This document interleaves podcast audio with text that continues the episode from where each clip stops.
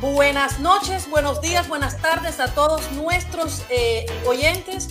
Eh, muchas gracias por estar con nosotros. Este es Trucoholic, Trucoholic, señores, el truco de la verdad. Hoy tenemos un programa sumamente interesante. Hoy vamos a hablar de eh, las cinco heridas de la infancia, que son rechazo, abandono, humillación, traición e injusticia.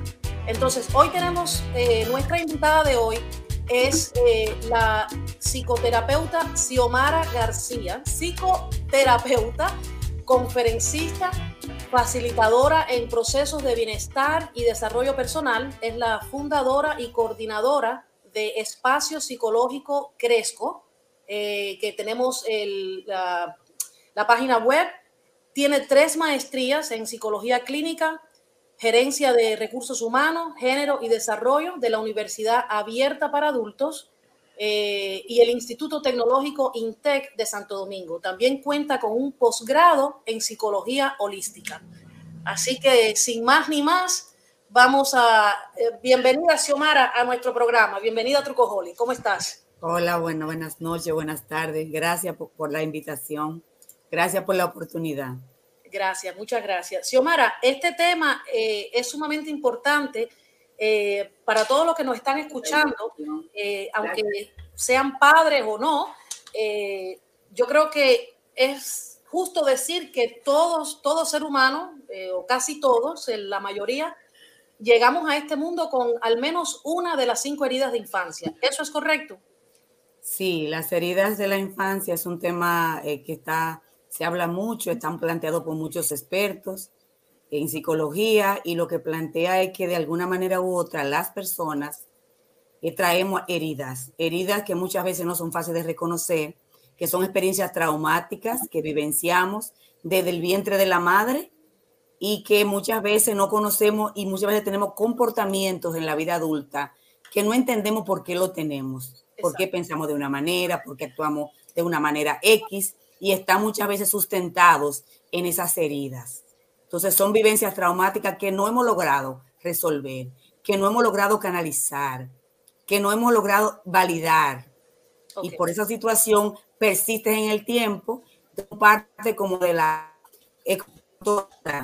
dice que son parte de nuestra personalidad. Se adhieren tanto a la vida, al comportamiento, a las emociones, a la manera de percibir la vida, que forman parte ya de tu ser, de tu personalidad. Ok, entonces esto tú, eh, una persona, eh, o sea, un niño en el vientre de, su madre, que, y vamos a empezar con la primera, que es la primera del, rechazo. Eh, vamos a ir en el orden que, que, surgen estas heridas, porque desde, desde la gestación ya, o sea, desde que el niño está o la niña está en el vientre de la madre, puede percibir por ejemplo, si un niño no está deseado. Eso, eso, eso es lo que nos... Sí, esa, esa, es la herida, como que llaman la herida original, la herida básica. Es la herida que tenemos muchas veces desde el vientre de mamá.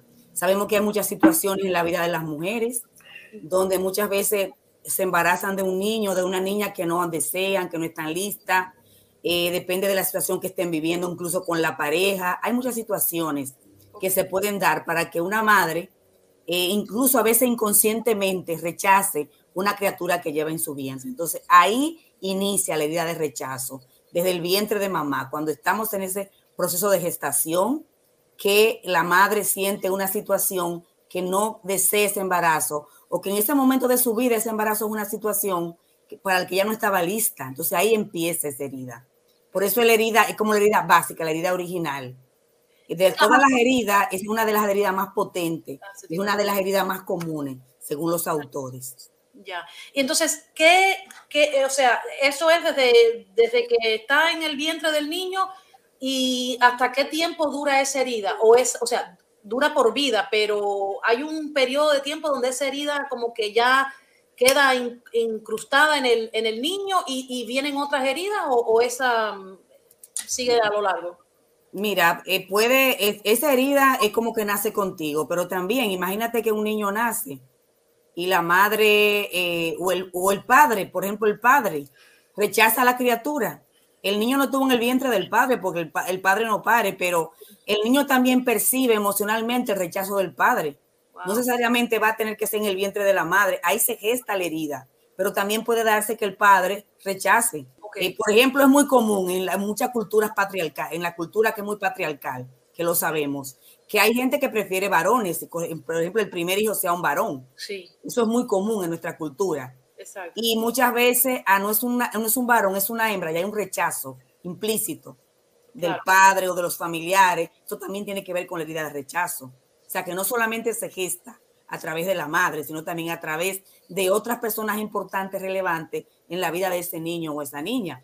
Ya. Entonces pueden venir otras heridas en el camino. Imagínate tú con esa herida de base. Incluso hay estudios que demuestran que hay mucha gente que se deprime, mucha gente que no tiene sentido de la vida, de motivación, que no conecta con su con su ser, que no conecta con su valía y cuando se hacen estudios, se hacen procesos de trabajo terapéutico con esa persona, se demuestra que hubo una situación de rechazo en, la, en, la, en, la edad, en, los primeros días de vida de esa persona.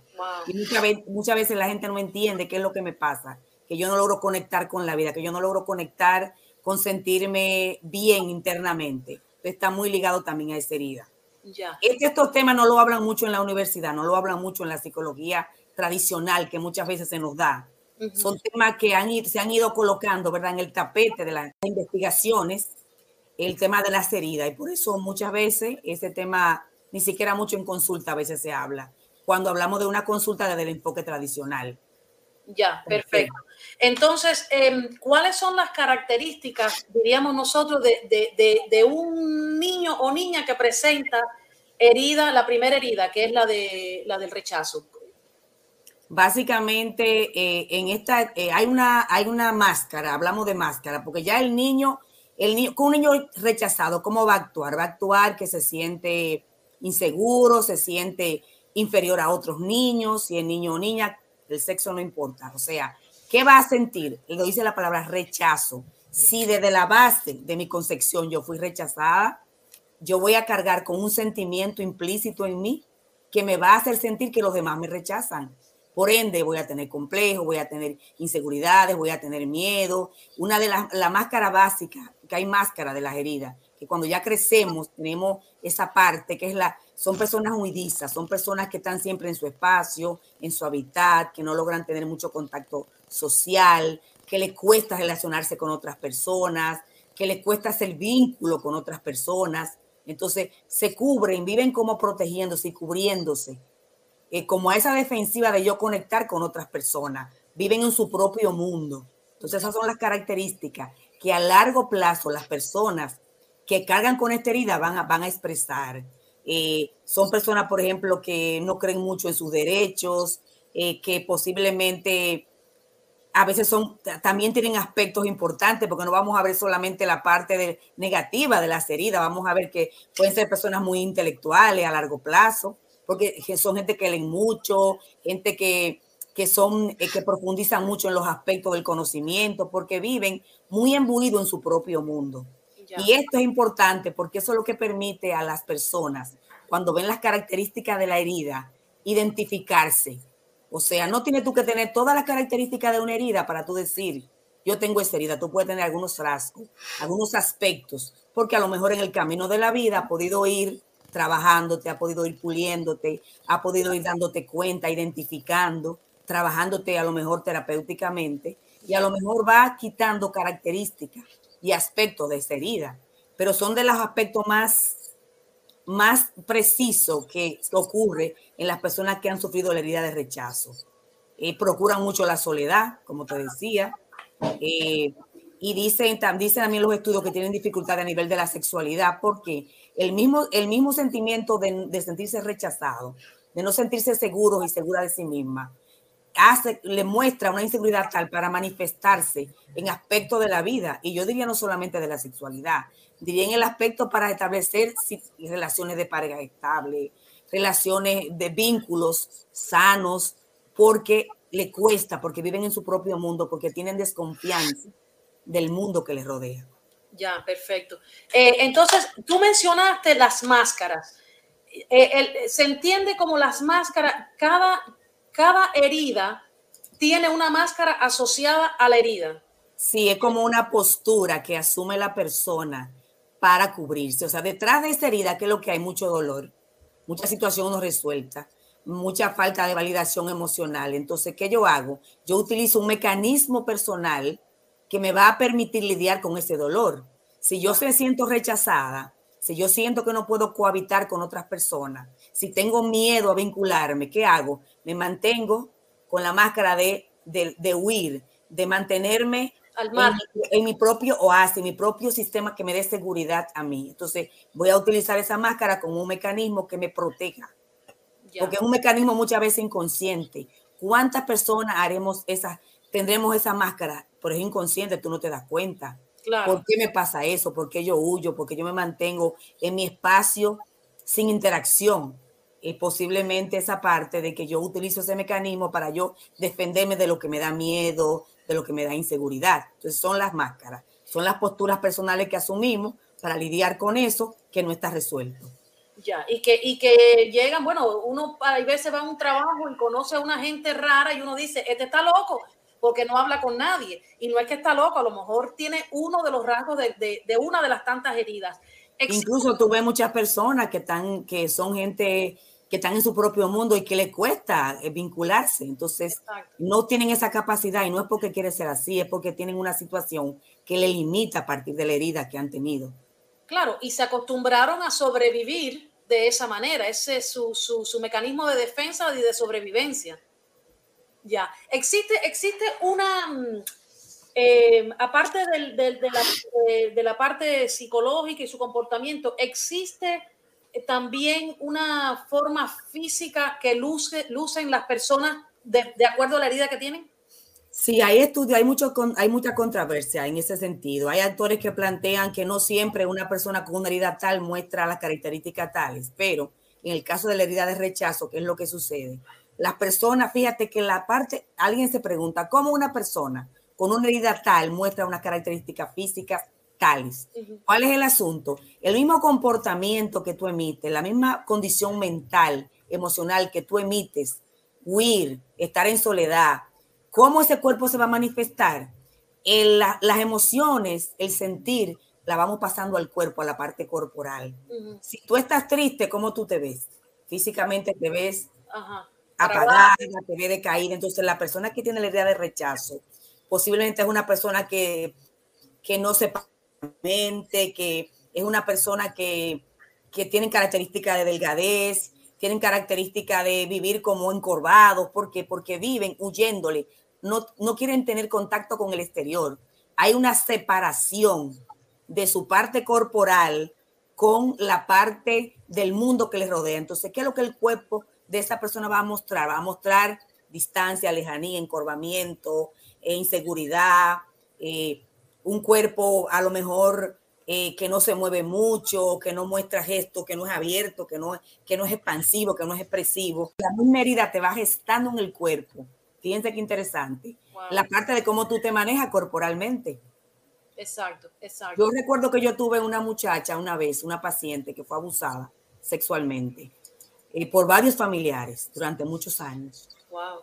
Y ella tenía, tenía en el cuerpo, ella mostraba ella mostraba, por ejemplo, la herida, sobre todo la herida de abandono en este caso, porque su madre murió cuando ella era muy pequeña. Entonces eh, quedó en expensa de gente que la abusaron y no tenía protección. Y ella no, ella no, ella, su cuerpo era totalmente encogido. Eh, en el caso también, ella fue también muy rechazada, porque también eh, cuando pequeña el padre la rechazó, o sea que hubo muchas situaciones. Entonces, su cuerpo, su cuerpo expresaba muchísimo lo que ella sentía a nivel emocional. Wow, qué cosa. Esto, entonces, esa es la herida de, de, rechazo. De rechazo. Ok. Eh, cuando llega ya que es adulto eh, y se da cuenta, o sea, se da cuenta si una persona nunca ha escuchado este podcast, si nunca ha leído acerca de eso, no tiene idea de, de, de que tiene esas heridas, empieza a tener un comportamiento raro ¿Cómo, cómo, cómo se curan estas heridas? ¿Qué, qué, qué es lo, los pasos a tomar para una persona que a lo mejor pueda tener rasgos de, de o algunas, eh, sí, algunos rasgos de, de, una de las heridas? Como por ejemplo en el rechazo. Mira, eh, yo tengo unas recomendaciones finales porque si va, si, bueno, para todas las heridas, realmente, ah, una de las, para que al final hagamos recomendaciones generales, pero eh, una de las cosas clave para sanar una herida es reconocerla. Ya, ok. Reconocer que tengo esa herida, reconocer que mi comportamiento, que mis indicadores conductuales, mis, mis indicadores emocionales están basados en esa herida, responden a esa herida. Por eso es importante que la gente escuche este tipo de información porque muchas veces tenemos actitudes que ni siquiera sabemos de dónde vienen. Incluso cuando yo comencé a leer toda esta información, yo comencé también a identificar mi herida. Soy una, independientemente de ser terapeuta, soy humana, tengo una vida como toda la gente eh, y, soy, y soy así, o sea, me encanta trabajar, mi sanar mis propias heridas para poder ayudar a otros. Entonces, cuando tú comienzas a leer, a conocer, a, a tener conocimiento básico de todo esto, tú dices, oh, pero yo estoy en esta yo tengo esta característica. Imagínate que uno esté escuchando una persona que es muy huidiza, que vive siempre en su mundo, que vive siempre en su corazón, en su caracol, va a decir, oh, se va a detener a pensar, ¿qué pasa conmigo? Identificar los indicadores te va a ayudar a ver qué, qué herida tú tienes, qué, va, qué está pasando contigo. Xiomara, existe también que las heridas eh, tienen mucho que ver si es causada del, progenitor del mismo sexo o del sexo opuesto, ¿correcto? Sí, sí, en este caso la herida es causada por, la, por el progenitor del mismo sexo. O sea, en este caso la de rechazo es la madre. La madre, sí, la madre. Pero como te decía, hay muchos estudios que plantean, un niño nace y es rechazado por el padre, el niño percibe eso. Bueno, lo mejor lo percibe porque la madre siente que el padre está rechazando a lo que ellos dos. Exactamente, o sea que el rechazo también indirecto tiene, o sea, es válido en este sentido. Ya.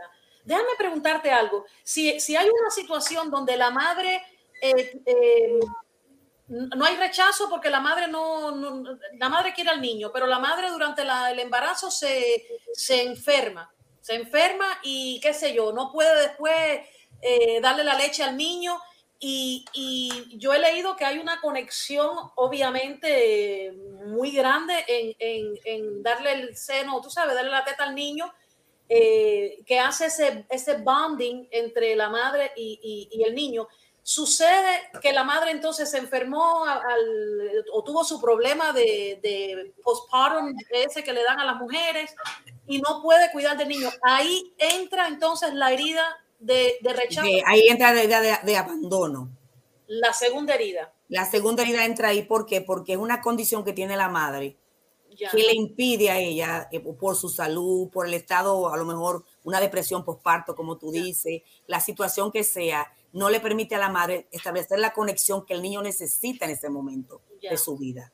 Entonces ya estamos entrando en la herida de abandono, que muchas veces es una herida que se da, a veces no es una herida que se da con intención, sino que ocurre por circunstancias como la que tú estás planteando. Ok, entonces eh, también como por ejemplo en Latinoamérica se estila mucho, fulano cría a, mi hijo, la gente tiene 25 millones de hijos y todo el mundo cría a los hijos. Eh, un, niño con, es, con, con, eso que tiene las dos, rechazo y abandono, o tiene abandono nada más. Un niño que no fue criado por su mamá porque la mamá vivió en un campo remoto y tenía 75 hijos.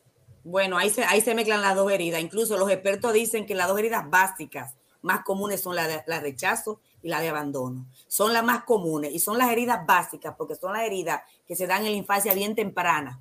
Entonces, es como lo que va a conformar tu ser, es como lo que va a darte como la estructura básica de tu personalidad. Ya las demás heridas se dan un poquito, niños de 4, 5, 6 años, pero ya estas heridas se dan en la base de tu infancia, cuando tú naces, yo digo, cuando un niño está en su vientre de la madre, segurito, ahí tranquilito, contento, y nace a un mundo, por ejemplo, afuera que no conoce, un mundo extraño, un mundo desconocido, ¿qué es lo que espera? El niño espera seguridad, el niño espera contención. Entonces, cuando eso no está, ¿qué pasa? Se ocurre entonces ahí la parte también del abandono. Hay muchas maneras de abandono. Hay, por ejemplo, madres que mueren. Okay. La madre la próxima. Como tú acabas de decir, le entregan el niño a otra persona. Okay. Eh, o la madre trabaja y no puede estar al niño con tiempo suficiente, o lo ve pocas veces, o lo cría la abuela, porque la madre tuvo que irse a otro país. O sea, hay muchas situaciones que se gestan para que ocurra la idea de abandono. Ok. ¿Y, cómo son las, características de un niño que, que eh, eh, el niño que está sufriendo la herida de abandono? Eh, bueno, te voy a decir algunos de los rasgos para que sea más exacto. de padres, por ejemplo. te voy a decir un ejemplo. Por ejemplo, hay niños que los padres vienen a Estados Unidos y lo dejan en Dominicana o en, Cuba, donde sea. Y realmente el niño dice, ¿por qué no me lo dijeron? ¿Por qué no me explicaron? Mi mamá no estuvo conmigo nunca, yo no lo entendí. Ese tipo de cosas así cotidianas. Entonces, la característica, bueno, ya cuando la, es un niño que vive con inseguridad, es un niño que no se siente totalmente inseguro porque la, la seguridad que debió dársele en ese momento de su vida no se le dio, se le, se le sustrajo, se le quitó. Entonces es un niño que puede tener mucho miedo, que puede tener mucha inseguridad, que puede tener, eh, por ejemplo, eh, sensación de, tristeza continua, eh, hasta de depresión. Hemos tenido niños con depresión por esa situación. ¿Por qué? Porque es un niño que siente ese vacío existencial que no puede entender. Y lo serio de esto es que los niños no tienen respuestas a veces claras. Ellos sienten una sensación emocional, pero no entienden por qué se fue, qué es lo que está pasando, quién me explica esto. Entonces, muchas veces también en la cultura no se le explica a los niños. Hay una tendencia muy grande a que los adultos hacemos cosas y no le explicamos a los niños, mira, yo me voy por esto, me voy por aquello. La dejamos a los niños como en una, en una burbuja emocional donde no le damos una respuesta. Entonces, hay mucha gente que crece sin respuesta. ¿Qué fue lo que pasó? Yo tuve una vez un paciente, de un muchacho que tenía mucho conflicto con la madre, eh, y la madre ya incluso de adulta lo buscaba, vivían juntos, pero él tenía un rechazo hacia la madre grande. Y comencé a trabajar con él en terapia. Y una de las ejercicios que yo le puse a él fue, invita a tu mamá a un café y comienza a hablar con ella, porque tú estás prejuzgando a tu mamá y no sabes la situación que ella tuvo para lo que pasó contigo. Entonces él decía, yo no sé lo que pasó, entonces necesitas saber qué fue lo que pasó. Porque si alguien no te lo explicó cuando niño, es el momento que alguien te lo explique de adulto. Entonces, cuando él viene a la tercera consulta y me dice, salí con mi mamá, me tomé un café, le escuché, que él escuchó aquella historia que ella le explicó, él vino totalmente con una visión totalmente cambiada del imaginario que él tenía de su mamá. Y por ende, y por ende, comienza el proceso de sanar la herida, comienza el proceso de entender por qué mi mamá me dejó con él, mamá venía solamente cada tres meses, o sea, comenzó a entender como adulto qué había pasado en la vida de su mamá. Ya, perfecto. Entonces, em, un niño así, que tiene el abandono, eh, así como tú decías que el de rechazo se, se, mete en una esquina y qué sé yo, el, el, el de abandono eh, siente como, como, como pena o siente como, no, no es pena lo que siente, ¿qué, es lo que siente? puede sentir diferente, puede sentir, a nivel de emociones puede sentir rabia, puede sentir tristeza, o sea, van a variar las emociones que pueda sentir. Lo que sí es importante, eh, que surge como máscara en el adulto a través de esa herida? Surge que es una persona dependiente. Esa es la principal característica ya de la persona adulta que ya se forma con esa base de esa herida de abandono, surge una persona que crea mucha codependencia. Eh, codependencia básicamente de, parejas, eh, de amistades, de todo. Es la persona que posiblemente no acepta una ruptura, es la persona que se adhiere a los demás como, como, como la tabla de salvación de su vida. O sea, son personas sumamente dependientes en muchas facetas de su vida por tanto sufren mucho, eh, por tanto van a crear relaciones que son tóxicas generalmente. ¿Por qué? Porque quieren vivir adheridos, no, no saben perder, no saben hacer ruptura, no saben cerrar, porque le cuesta. Porque si me abandonaron cuando yo era niña o niño, ¿qué va a pasar? Todas las relaciones que yo pueda co-crear en mi vida adulta, la voy a crear a partir de sentir, esto es mío, tengo miedo. ¿Cuál es el miedo? Al abandono. Tengo miedo al abandono terrible y por tal razón yo creo que todo lo voy a perder. Ya. Yo creo que todo me va a fallar, incluso se crece con mucha inseguridad, con mucha desconfianza. Ya. Hay personas que son muy posesivas, gente que son muy posesivas, gente que tienen mucha tendencia, a, sobre todo en la vida de pareja, a, querer eh, secuestrar a la persona, o sea, emocionalmente, o sea, tienen un miedo a perder, a perder las amistades, a perder las parejas, a perder todo, porque vienen de una base de abandono y sienten que todo el mundo lo va a abandonar. Ya. Entonces, esto, eh, e, ese es el, desconfiado, el que todo el mundo me va a hacer daño, todo el mundo eh, está en contra mío. Me va a dejar, me, va, me van a dejar, me van a abandonar, no puedo creer en nadie, no puedo confiar. Entonces, todas esas características se van gestando en la persona. Y, eh, y el adulto que va conformando una personalidad muy insegura, pero sobre todo muy dependiente, como te decía. Eh, puede, puede, la dependencia puede ser de droga, de alcohol, de, de, de muchas cosas. O, claro, claro, la dependencia no tiene que ser de una persona. Si yo tengo una situación de, que, de abandono y yo tengo que llenar ese vacío, lo puedo llenar con la comida, lo puedo llenar con alguna adicción a alguna sustancia, eh, a, las, a los dulces, a lo que sea. Pero yo voy a buscar un refugio que me dé seguridad en ese momento para yo sostenerme a nivel emocional. Ya. Y, esta herida eh, es eh, el progenitor del, sexo opuesto. Del sexo opuesto. Entonces, en este caso sería ya un niño que la madre lo abandona o una niña que el padre lo, abandona. Exactamente, exactamente. Es una herida, es una herida muy marcada. Eh, esas personas tienen mucha desconfianza del mundo. Wow. Y, o sea, y lo, y, lo, y, lo, y lo vivencian en todas sus relaciones. Mira, y, y, en cuestión del, de, ya sabemos que las cosas físicas no siempre son iguales, pero hay una tendencia a, a tener un aspecto físico. Eh, el cuerpo, el cuerpo es muy flácido. Son personas que tienen como un cuerpo, según una de las autoras, que es de, la, de Lisa, que es una de las más famosas con el tema de las heridas, que tienen una tendencia a tener una flacidez, como un cuerpo que tú lo, lo tocas y como que es como una almohada, como una, una, es como un cuerpo flácido que, está esperando como sobreprotección, como, como acogida, como seguridad, eh, como contención, esa es la palabra. Ya, perfecto. Entonces, esto, esta es la número dos.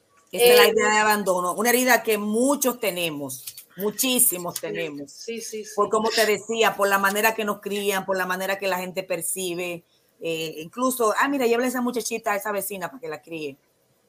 No sé si en Cuba ustedes, pero yo en Dominicana. No, en Cuba se estila mucho eso. Mira, tenemos un comentario de Ivana Sánchez eh, que nos dice, sí, pero no creo que se trate en que el fin justifique los medios. No entendí la pregunta. ¿Tú entendiste, Henry? No, yo tengo algunas preguntas que quiero hacer a Mira, el que, el que decía que no tenía nada que aportar. bueno, pregunta es quitar más bien, más que aportar. Estaba esperando la oportunidad para hacerla. no, pero pregunta, pregunta Yo creo que lo que dice la chica como que no justifica los medios. es lo que ella plantea es que de adulto no podemos la idea es que, que aprendamos sobre estas heridas para no vivir en el rol de víctima, para no vivir diciendo, mira, a mí no me crió mi mamá, no me crió mi papá, yo tengo que ser un pobrecito, yo no tengo que avanzar. O sea, que no, que no sustentemos lo que pasa conductualmente con nosotros a partir de lo que vivimos. O sea, esto no lo estamos haciendo para que la gente se quede en el papel de víctima y diga, yo me voy a quedar así porque a mí me abandonaron o a mí me rechazaron, sino yo voy a reconocer los indicadores que yo podría tener de alguna de las heridas, que no tengo que tener todos los indicadores per se. Entonces voy a trabajar en eso y voy a identificar y voy a reconocer para yo poder trabajarme, porque no es que nos quedemos ahí. Incluso pueden darse excepciones, en psicología hay muchas excepciones.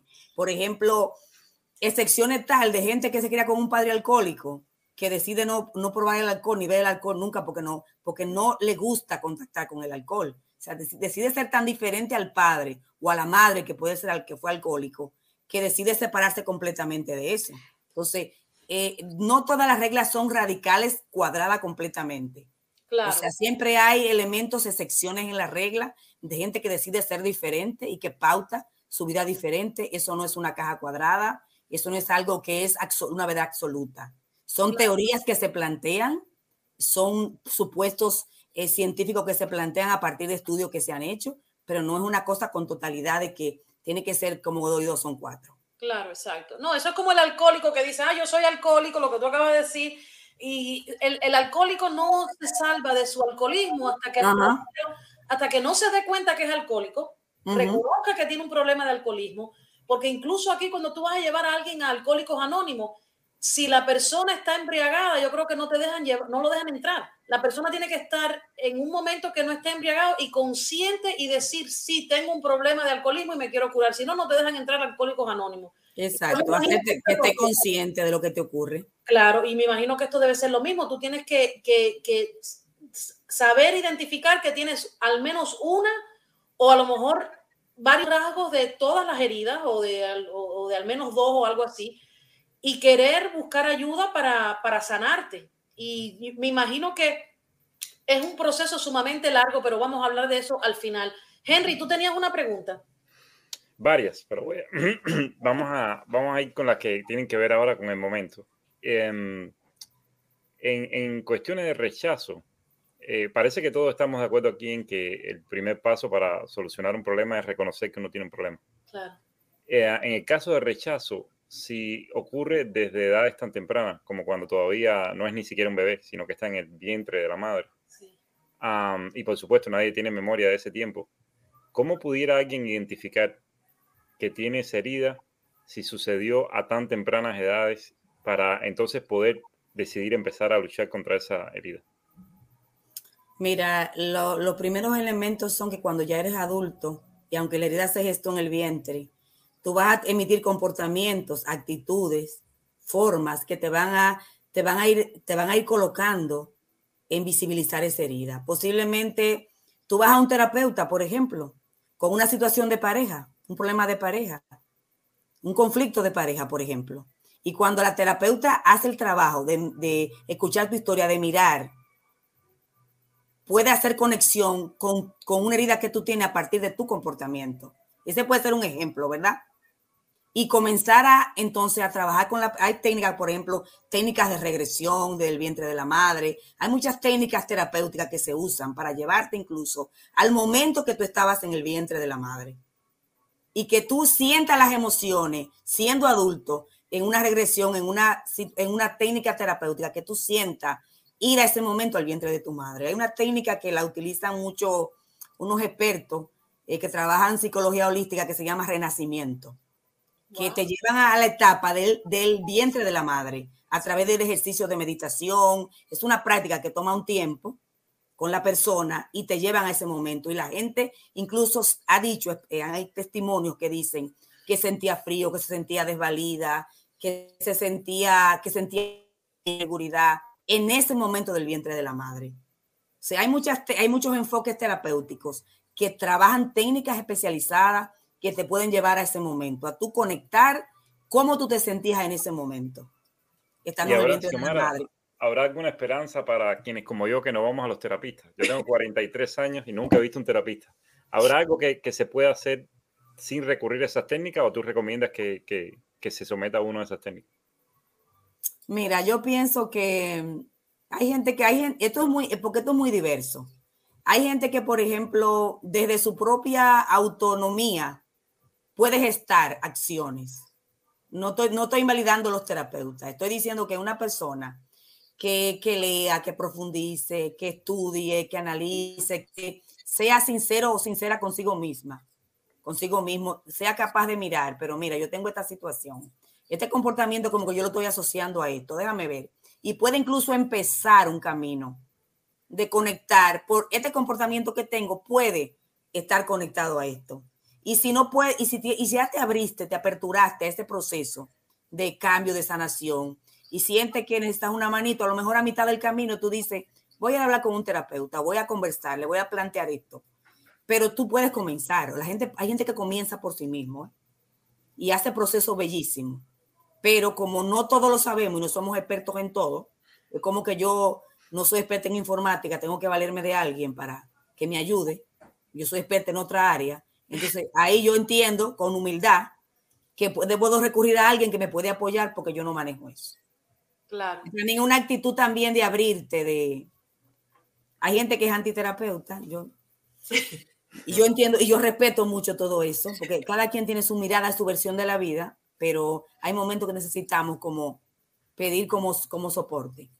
Sí, a este, este punto de, de, la vida yo creo que es difícil ser antiterapista o, o antipsicólogo, Pero, pero sí, sí entiendo que la mente es algo bien complicado y hay quien tiene sus reservas, su quizás falta de confianza, que no crea que, que realmente sabemos lo que sabemos. Y yo quería preguntarte, Xiomara, ¿es posible que haya alguien que no tenga ninguna herida siendo un adulto o es que todos estamos sometidos a, de una forma u otra a ese pasado? Mira, lo que yo esa pregunta no la puedo contestar desde mí, la voy a contestar desde lo que dicen los expertos. Los expertos dicen que generalmente hay una herida en la vida de la gente, eh, una o más. Incluso hay gente que puede tener todas las heridas. Wow. Sí. Entonces, eh, eh, porque mira, es por diferentes circunstancias. Imagínate, porque incluso hay expertos que plantean que es un tema mucho más profundo todavía, que no nos vamos a entrar ahí, que hay heridas que también vienen por transgeneracionales, de generación en generación. Eso te iba a preguntar. Que vienen con nuestros ancestros. Estamos hablando desde una visión, eh, desde la, lo que llamamos las constelaciones familiares, desde el estudio de la genealogía de la persona, el árbol genealógico, toda la parte transgeneracional. Entonces, ese es otro tema, ese es otro enfoque más profundo que también aborda el tema de las heridas y donde se plantean que si tu madre te está rechazando a ti, ella también trae con ella la herida de rechazo, posiblemente. Entonces hay una cadena a, través de las generaciones que hay gente muy experta en ese tema. Yo no soy experta en ese tema, pero realmente eh, validan eso también como, una, como un traspaso generacional. O sea, mucho más profundo, mucho más complejo. Es decir, que no hay nadie que se escape de... Mayra, empieza a buscar Busca una libreta, empieza a anotar ahí. Oye, yo, mira, yo, hay cinco. Yo creo que yo creo que yo tengo diez, que no se han descubierto las otras cinco. Tú sabes que de músico, poeta y loco, todos tenemos un, un, poco. A mí me tocó la mayor parte del loco. Bueno, eso, eso es un avance. Eh, eh, creo que Mayra va a estar de acuerdo conmigo. Yo, por ejemplo, no creo tener ninguna. Pero, pero eso es estar, si, si realmente es así, de que todos tenemos, eso es estar más atrasado, porque tendrías que empezar por detectar cuál es para después tratarla. Si tú crees que ya tienes, tienes un, progreso ahí hecho. Pero mira, el decir que no tienes una herida es, una, herida. en sí. No me vendas eso, Mayra. No tú, verás, tú, verás, que es una de las que... Yo creo que Xiomara te dio dinero antes de que empezara. el... yo he leído, yo he leído, yo he leído porque yo reconozco que yo, yo reconozco que yo tengo mis heridas. Y es la herida de la negación. viene una por ahí. Entonces, ah, estamos en la segunda herida. Ya, abandono. ya pasamos a la humillación. Entonces, es la, humillación, que es la tercera. La tercera, ok. La humillación. A ver, cuéntame cuál es esa. Esa herida es, es bien potente también. Imagínate una herida que cuando los niños se sienten humillados, hay muchas circunstancias en la vida a veces por el color de tu piel, a veces por tu condición económica, a veces por una discapacidad física, a veces por eh, situaciones, a veces de las propias familias. En propias familias, por ejemplo, una familia rechaza a un niño y no rechaza el otro. Eh, o sea, humilla a un niño por su condición, por su forma, porque hay, una, hay como una línea muy cercana de, la herida de, la humillación, ¿verdad? Con también con la parte, de, hay una mezcla a veces con las otras heridas, pero esta herida es como cuando a ti te humillan por lo que tú eres, cómo tú eres, cómo te expresa, cómo te manifiesta. Imagínate en una familia que hay cinco hijos y son diferentes. Y los padres tienen en la cabeza que mis hijos tienen que ser iguales. Eh, mi hijo tiene que tener las mismas notas, eh, la misma manera de actuar. Pero ¿qué pasa? Los hijos son diferentes, aunque sean de los mismos padres. cuando no se respeta la individualidad de los niños y las niñas y queremos que los hijos sean iguales, ya hay un, o sea, ya yo te humillo porque tú no sacas la nota del otro, porque ya tú no te expresas como el otro, tú no haces lo que hace la otra persona. Ocurre mucho cuando comparamos los hijos. Existe eso cuando, por ejemplo, el padre, los padres son los dos médicos y el chiquito no quiere ser médico ni un cariño, él quiere ser artista. Entonces, no, usted tiene que ser médico porque su abuelo fue médico y su papá fue médico, papá, papá, papá. Esa sería la herida del rechazo, de la humillación tiene, una mezcla y tiene, tiene, una mezcla con otra idea, pero tiene que ver con eso. Entonces, es ese, ese niño o esa niña que crece con esa percepción de que, de que yo soy menos, yo soy diferente. Eh, son las personas que cuando crecen, posiblemente eh, para sentirse aprobado por los demás, no ponen límites. ¿Cómo así? no, no saben poner límite, no, no, o sea, siempre están dándose a los demás eh, para sentir aprobación, ¿verdad?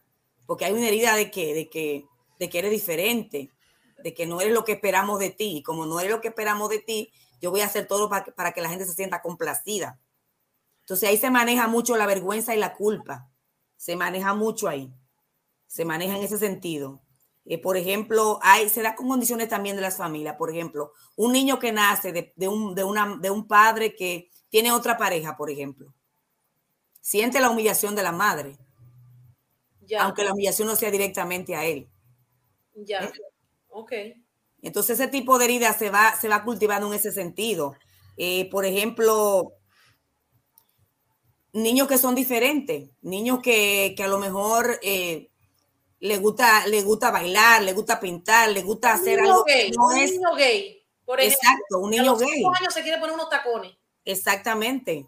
O que tiene un lenguaje corporal que la gente no espera de él. Ya, ok. O de ella. Entonces, toda esa herida se va gestando ahí. Entonces, ¿por qué se maneja mucha culpa y se maneja también vergüenza? Porque como me han humillado, me siento, me siento inferior. Eh, incluso se le ocurre mucho con padres que culpan a los hijos. Eh, yo te, yo te, tú a mí me pasó esto por ti, por tal cosa, porque tú hiciste tal cosa o porque yo me tuve que quedar en esta relación por ti. Ah, ya, ok. Entonces ahí se da mucho la culpabilización también. Entonces, ¿qué hace? Que el niño crece cargando una culpa que no le pertenece, que no le corresponde. Wow. Esto, mira, y, entonces... Por ejemplo, yo tengo una amiga, yo tengo una amiga muy querida, que su madre cuando ella era niña era trabajadora sexual. Oh. Y ella creció con la vergüenza de la madre encima. Wow. Y ella creció sintiéndose que en el barrio que ella vivía, todo el mundo la miraba, la, le ponía el dedo, la señalaba. Era, no era la su historia. Fíjate qué interesante. Era la historia de su madre, no la historia de ella.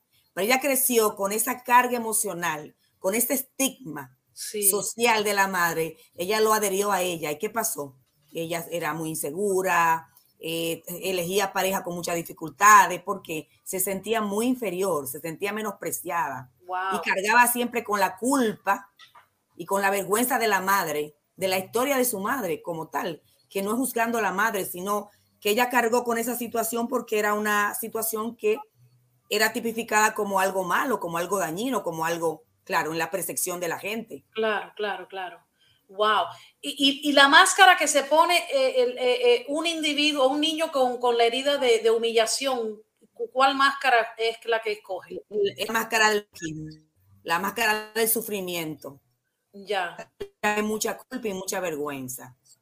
La vergüenza. Entonces, ¿qué pasa? Cargo con el masoquismo, con buscar relaciones que me hagan sufrir posiblemente, con buscar relaciones que me dañen, que me afecten, que me denigren, porque yo lo que siento es culpa y vergüenza entonces yo tengo que vivir sometido, sometida. Entonces, esa es la principal característica de la persona eh, que, vive con esta herida que la trae de la infancia. Se siente sucio, se puede sentir enfermo, se, siente, se puede sentir rebajado, eh, se puede sentir eh, muy diferente a los demás.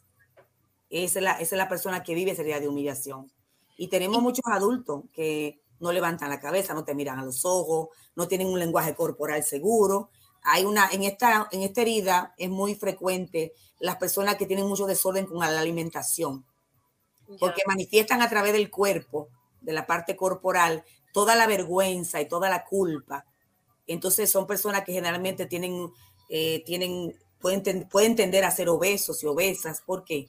Porque eh, utilizan la comida como un aliciente para manejar los sentimientos de culpa y de ansiedad. Y por ende la parte corporal se va a mostrar eh, como yo tengo un desprecio a la parte corporal. Eh, yo, no, yo no tengo adherimiento, yo no tengo vinculación con mi cuerpo, con, con mi ser. Entonces, todo lo que me separa de mi ser es que yo no veo este cuerpo, no lo miro, eh, no, no lo tomo en cuenta, no le pongo atención. Entonces, eso es bien importante. Ya, ok.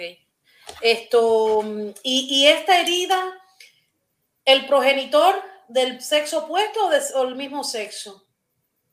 En este caso, la herida de humillación es del sexo opuesto. La humillación, em, eh, la herida de humillación puede eh, eh, presentarse en, un niño o niña que ha sido sexualmente abusado. Claro que sí, claro que sí, claro que sí. Es uno de los ejemplos más frecuentes. Wow. Porque cuando tú abusas a un niño, tú lo humillas. Tú lo humillas en la parte, una de las partes más sagradas de su ser, que es la sexualidad. Ya. La parte como, es como la es como, como trastocar su intimidad. Esa parte que es muy sagrada de las personas. Sin Entonces se crece. Imagínate los casos de incesto. Wow. Padres que abusan a sus hijas eh, eh, y le, incluso años de abuso. Esta muchacha que yo te decía, el ejemplo de la muchacha que yo te contaba, que fue mi paciente, ella tenía, andaba con la culpa y la vergüenza como un traje puesto todo el tiempo. Wow. O sea, eh, no levantaba la cara, hasta, hasta su tono de voz era quebrado porque ella sentía que ella no podía hablar con seguridad, con certeza, porque era tanta la culpa y tanta la vergüenza que ella sentía, que ella tenía corporalmente adherido todas las emociones, o sea, era muy visible desde la parte corporal, que se le notaba a ella todo eso. Entonces, esa, esa herida es muy, es muy lacerante en ese sentido. Esa y persona... que ha sufrido abuso, imagínate un niño que es abusado por el padre, que el padre le dice, eh, lo culpabiliza, eh, o la gente que está en el entorno lo culpabiliza, que es muy frecuente que una niña vaya y diga, alguien me tocó. Eh, le pueden decir, ¿por qué tú permites eso? ¿Por qué tú no hablaste antes? O, eso, no es verdad. No le, pueden creer. Esa es otra herida entonces que se gesta ahí. Por eso es que se dice que las heridas se van gestando. Se dice que nunca terminamos de sanar las heridas, porque una herida, y esto es interesante, una herida, tú puedes estar trabajando una herida, pero con diferentes situaciones en tu vida evento, tú puedes ir, tú puedes ir eh, haciendo conexión con heridas. Por ejemplo, tú trabajas la relación con tu madre, pero te da cuenta, te une con una persona, con una pareja, eh, que, te, que te toca una herida, que te, que te ayuda a descubrir la herida, por ejemplo, del, del abandono. Y, por eso que se dice que hay eventos en la vida que nos van, que nos van contactando con las heridas. Gente que aparece en tu vida, gente con la que tú te vinculas, que te van diciendo a que hay una herida con, con, en la forma como tú te relacionas con esa persona o cómo esa persona te tratan a ti, a la gente que tú eliges para emparejarte, para diferentes situaciones en tu vida. No, y que es un círculo, un círculo vicioso, porque cuando, cuando tú no has sanado las heridas, yo me imagino que esa personalidad te lleva a comportamientos repetitivos en las relaciones y si miras atrás, tienes un denominador común del tipo de relación que has llevado hasta el momento que te das cuenta que tienes una, dos, tres, cinco, las, las heridas que sean, y empiezas a sanar. Eh, la persona con el rechazo, con, con rechazo, con el, la, ¿cómo es? La herida de, de, no, la que estábamos hablando de la humillación, ¿no? Ajá, ajá. Em, se me fue el hilo. Oye, me, COVID me lo que dijiste, lo que acabas de decir es muy importante. A veces las personas con su herida eligen personas que la hieran también. Eso te iba, ajá, lo que estaba planteando es bien interesante. Una persona con una herida, por ejemplo, de abandono, que es muy codependiente, en ese caso, puede buscar una persona, eh, una relación bien disfuncional a partir de que estoy buscando en esa pareja eh, alguien que me resuelva esta situación que yo no me entiendo de dónde viene, que yo no me lo explico, pero que yo tengo un comportamiento que emito a partir de esa herida. ¿Qué es lo que sucede? Que tú puedes estar buscando una persona que sí te trate, te trate mal, eh, te abandone, se vaya, porque tú inconscientemente estás buscando lo que hay en ti. Y eso es inconsciente. Wow, qué interesante. Por eso es importante, por eso es que estas heridas marcan, marcan tu desvenir en el futuro. Y por eso es importante conocer estas cosas, porque tú vas haciendo como tú vas haciendo como conexiones y tú dices, wow, aquí está esta conexión, está la otra. Y tú vas dándote cuenta de cosas bien interesantes en tu vida. Ya, y me acordé de la... Son cosas dolorosas. ¿Y qué no que no nos gusta a las personas? No nos gusta conectar con el dolor. No, no, es lo que yo siempre digo, que conectar con los, con los demonios internos, eso, eso es la, la cosa más difícil que puede hacer un ser humano. Eh, eh, entonces, una eso es lo que te iba a preguntar, ahora me acordé de, de, la, de la herida de humillación la gente que, uno dice, oye, fulana, tú eres eh, masoquista, porque tú sabes, esas mujeres que están con hombres que le pegan a cada rato, esa sería una herida, una persona con una herida de humillación que se encuentra con el anormal que le, cae piñazo. Que no le pone límite, que no tiene la capacidad, porque, y, y, no juzgando a las mujeres que viven violencia doméstica, porque hay una conducta y hay una historia que la hace ser así. Exacto. Que esa historia es una base para que esas mujeres no puedan poner un límite y decir, esto, no, esto yo no me merezco esto. Exacto, esto no, esto no es para mi vida, esto no me hace bien. Entonces no hay una capacidad para poner ese límite. Muchas veces la gente ve desde fuera una relación de abuso. ¿Y por qué se queda? ¿Y qué le pasa? Cuando tú te vas a la historia de la persona, tú dices que hay una base que le permite a esta mujer quedarse ahí. Claro, hay unos elementos que sabemos que son socioculturales, sociopolíticos, mucho más amplios, que también tienen que ver con todo esto, pero no vamos a echarle la culpa solamente a la mujer que se queda por herida, ¿verdad? Claro, claro. Hay otros procesos que se dan adherido a esto que sabemos que son bien grandes, pero es un elemento clave para la mujer definir si se merece una relación de abuso o no se la merece. No, y hay hombres que son víctimas de abuso de, parte de la mujer, que la mujer le pega también, también, o sea, exacto. No son los más comunes, pero también hay. no son los más comunes, pero ahí hay. Entonces, bueno, eh, pasemos a la, de la, cuarta es la traición, ¿no? La, herida de traición. Bueno, en este caso, la herida de traición, la herida que se da, ¿quiénes son los padres y las madres para un niño? Eh, son su, son su, son sus referentes, son su base, son sus héroes, son entonces cuando, ¿qué pasa? Cuando esos padres no cumplen con ese error, no cumplen con, esa, con ese papel de protección, de apoyo, de seguridad, ¿qué es lo que ocurre? Que los niños se sienten traicionados, o sea, eh, sienten que la persona que le da, tenía que dar respuesta no se la dio. Esta herida está muy ligada a la idea de abandono. No hay una correlación muy fuerte con la idea de abandono, porque ¿qué, lo, que los niños sienten? Sienten que la persona que tenía que responderme me ha traicionado, me ha fallado, no me ha respondido como yo esperaba que me respondiera. Un eh, ejemplo de hay, un estudio bien interesante eh, con personas de, hijos de padres alcohólicos. Ya. El padre o la madre alcohólica que está ahí en la casa, pero que no está, por ejemplo. Ya, ok. Y que el hijo está ahí y dice, pero yo no, dónde está mi padre?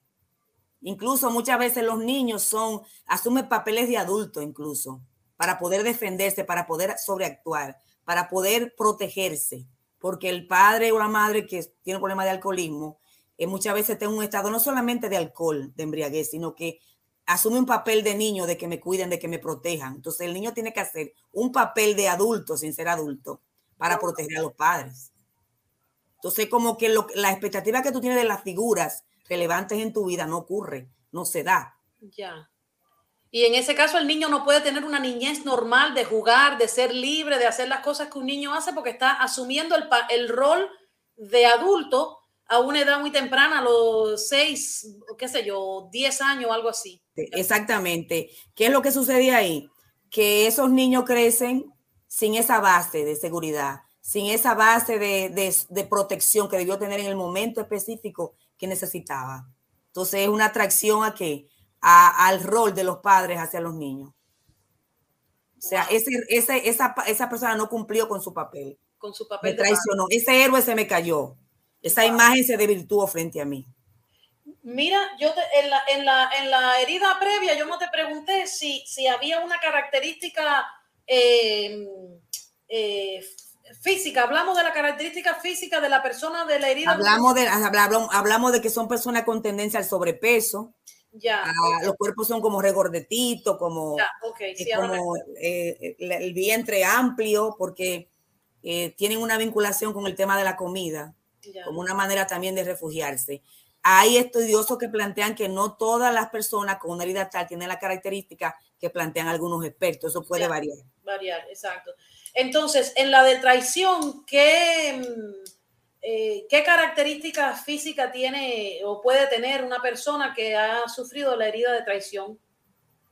Bueno, la característica física de la herida de traición eh, generalmente son personas, en el caso de los hombres, son personas con la espalda ancha, eh, las mujeres tienen las caderas grandes, porque en esta, en esta, es como el cuerpo es como un símbolo de poder, como de fuerza, de, porque la característica aquí, la máscara principal, es el control. Ah. Como yo crecí, como yo crecí de adulto, de niño, sintiéndome desprotegido, yo asumo un papel de que yo lo controlo todo, de que todo tiene que ser como es, de que las cosas me tienen que salir, de que, la, de que todo tiene que estar en control, porque como yo no tuve esa base, yo aprendí desde niña o desde niño a asumir un papel protagónico en mi vida, de asumir el control. Entonces habla de que en las mujeres tienen las caderas muy pronunciadas, porque es como que en la parte corporal sustentan el poder de lo que, de lo que tienen que emitir hacia afuera, sea del control. Su máscara es el control, son personas altamente controladoras. E, ¿Esta gente tienden a ser obsesivos compulsivos? Posiblemente, posiblemente, posiblemente. Wow.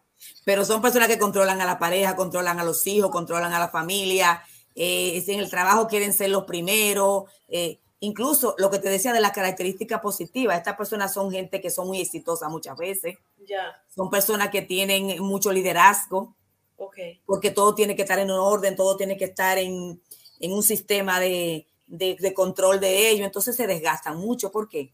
Porque la gente que es controladora se desgasta mucho. Claro. sea, si algo no sale como ellos quieren, eh, se forma el lío. Claro que sí, si yo, hoy, además, si yo no lo hago, no está bien. Lo tengo ah, que hacer yo. lo tengo que hacer yo. Si yo no lo hago, está mal. Wow. Entonces es muy desgastante esto. ¿Por qué? Porque el control, sabemos todo lo que el control trae como consecuencia a nivel corporal, a nivel mental, a nivel emocional. O sea, la gente que no suelta, que no delega. Dice, dice, eh, tú sabes que Saray había puesto una pregunta, pero Ivana puso algo que dice, estas heridas tendrán que ver cuando uno dice que uno haga el mismo tipo de relación. Sí, tú sabes que hay, bueno, eh, cuando tú, cuando tú repites en tu vida una situación, es porque tienes que sanarla. Ya. Si tú eliges, por ejemplo, una pareja de, con una característica tal y terminan por un conflicto que tuvieron, eh, cuando eliges, vuelves a elegir pareja y te das cuenta que elige la misma pareja, la misma característica, detente a una pausa y piensa qué está pasando contigo. No aprendiste la lección. Tal vez no es que te juzgue tan duramente, es que vea qué está pasando. Ya. ¿Qué está pasando? Lo que invitamos a la gente, nos invitamos nosotros mismos, lo que vivimos cometiendo errores y vivimos aprendiendo total. Los errores son para aprender. Sí, no, muchas veces la gente que te toca frente a la vida no es porque sí, te tenía que tocar. Y te toca para enseñarte algo. No me diga eso, no me diga eso. Eso es otra cosa interesante. Hay gente que te viene y vienen a ser tus maestros y tú no te das cuenta. Ay, Dios mío. A veces las parejas, los amigos, los jefes difíciles, eh, la gente con situaciones, tú dices, ¿qué yo tengo que aprender de esta persona? Wow. Porque a veces se convierten en tu. Aprendemos, aprendemos de la gente a veces, la gente que es muy sweet y muy chévere, la queremos, la amamos, pero ¿de quién aprendemos más? De la gente que nos dan cajeta, nos dicen, espérate, yo estoy aquí, mírame. Sí, exacto. Entonces hay gente que viene a enseñarte también. Por eso hay muchos maestros en la vida que no nos damos cuenta que nos llegan. Sí. Mira, eh, Henry, ¿cuál, eh, Saray había puesto una pregunta, yo creo, o un comentario, y me pareció sumamente interesante. No sé si está por ahí todavía. Han puesto varios, eh, quizás después podamos repasar. Hay algunos que no, que no hemos presentado para no irnos del, del hilo, pero yo creo que, que va a ser eh, bueno que al final lo, lo pongamos. o si alguien quiere entrar a hacerle, hacerle la pregunta. Te iba a hacer una pregunta antes que se me olvide, Xiomara. Eh, en esta herida de la traición, que es la número cuatro, el puede venir de cualquiera de los dos progenitores, ¿verdad? Sí, pero sobre todo del sexo opuesto. Eso está sumamente interesante. La verdad que, eh, y mira que hay mucho tema aquí para esto. estamos tocando nada más. No, imagínate, con cada herida, con cada herida podemos hacer, o sea, con cada herida se hace, eh, porque estamos viendo esto de una manera general. Pero esto, o sea, hay libros, hay información interesante que la gente puede empezar a leer porque esto es bien profundo, o sea, hay muchas características, estamos apenas diciendo algunas características, claro. porque el tiempo no nos daría para abordar todo esto. Exacto, exacto. Entonces vamos a la, a la última que es... La de injusticia. Justicia, injusticia, la número 5. Imagínate la injusticia. Es como cuando tú no respetan tu individualidad, cuando, cuando sacrifican tus derechos, cuando te quitan tus espacios, cuando cuando te niegan posibilidades, cuando te niegan oportunidades. O sea, una persona que nació, por ejemplo, qué sé yo, Nelson Mandela, un preso político de eso o algún preso político que ha toda su vida luchado por su, por su libertad o, o, la gente de, de, la raza negra en Estados Unidos cuando tuvieron que pasar todas esas cosas tienen esa herida de por sí. Claro que sí, claro, y por eso son tan líderes. Son tan líderes, esa es la parte también proactiva, es la parte que te, que te hace, te hace resiliente, te permite entonces, a partir de lo vivido, son dos opciones, o te quedas allá en la injusticia, en el dolor, dando la vuelta, retorciéndote en el dolor, o te paras y dices, espérate, yo voy a luchar. Esa es la gente que lucha por los otros generalmente, porque viene con un sentido de conexión de lo que significa la injusticia de lo que vivió. Entonces, ¿qué hace? Que propugna justicia para otros. Pero en un, en, una, en un ámbito familiar, vamos a suponer que no sea un líder político ni nada, en un ámbito eh, familiar, la injusticia, esa, esa herida de la injusticia puede llamarse, por ejemplo, una madre que, que tiene preferencia con, por, su, por un hijo por el otro. Con un hijo más que por el otro. O le, o, le, o le, compra una cosa y el otro no le compra. Pues son ejemplos cotidianos de la vida diaria. Eh, o te pego, o te pego por, o te, o te o castigo a un niño siempre y al otro no. O sea, o, o, no tiene que ser comparado con otro. O yo te pego por, ni siquiera te pregunto, te hablo, te digo, eh, te va mal en la escuela y tú dices, no, te sienta y le pregunta al niño qué pasa, o, o, te, o no lo sienta, lo recrimina, le reprocha. O sea, ese tipo de cosas que se dan en, la, en las familias muchas veces. En las familias donde hay medios hermanos, puede suceder esto, donde el medio hermano es el favorito y el otro, si no vive, si vive con el padrastro, ya hay un, un comportamiento eh, diferente. Claro, claro, claro, claro. El acceso a las cosas de los niños, a lo que se le tiene que dar, a las necesidades básicas, por ejemplo. Todo eso tiene que ver con la herida de injusticia. Ya. Y, y, y, el niño, la máscara que se pone el niño que, que padece de una, de una, de, de, de, la herida de injusticia, ¿qué máscara? El, el, niño no el adulto. O el adulto, ajá, exacto. Eh, es, la, es la rigidez. La rigidez como en... La rigidez. Eso se entre los cuatro y los seis años de edad se surge esta herida. Y es la rigidez, o sea, es que son las personas que todo es ahí. Cuadrado, un dictador, un porque conmigo fueron injustos y las cosas tienen que ser como es. O sea, ni, ni un poquito menos ni un poquito más. Incluso la parte corporal de esta persona es flaquita, o sea, son personas que hasta, hasta para pararse, detenerse, mirarte, eh, tienen la mandíbula siempre rígida, porque todo es, porque que vienen, vienen de una situación que están a la defensiva, tienen una actitud de estar a la defensiva para que no me discriminen, para que no sean injustos conmigo. Entonces vienen de esa base. Entonces todo tiene que ser perfecto. Es la perfección en persona. Y el, el, el cuerpo de eh, eh, esa gente que va mucho al gimnasio, que, que, que, que tienen como eh, un cuerpo perfecto, ¿serían una gente así o no? Yo no, yo pienso que no podemos asociarlo así. Yo pienso que una persona va al gimnasio porque quiere estar bonita, se arregla, no, no, pero yo te digo ese, ese que, que, por ejemplo... Puede ser, puede ser, porque una de las autoras dice en los libros que yo he leído, que esas son la gente que todo lo logran. Si se ponen a dieta, su dieta baja. Si van a rebajar 30 libras, bajan sus 30 libras. Exacto. Porque es una gente que se reorganiza para que las cosas se den como es. Y son de los aspectos que son positivos. Claro, siempre que lo hagamos desde el amor, desde el amor hacia ti. Cuando tú dices, yo voy a rebajar 20 libras, por amor a mí, porque voy a estar contenta, porque voy a estar feliz, porque voy a estar saludable, tú lo estás haciendo desde otra perspectiva.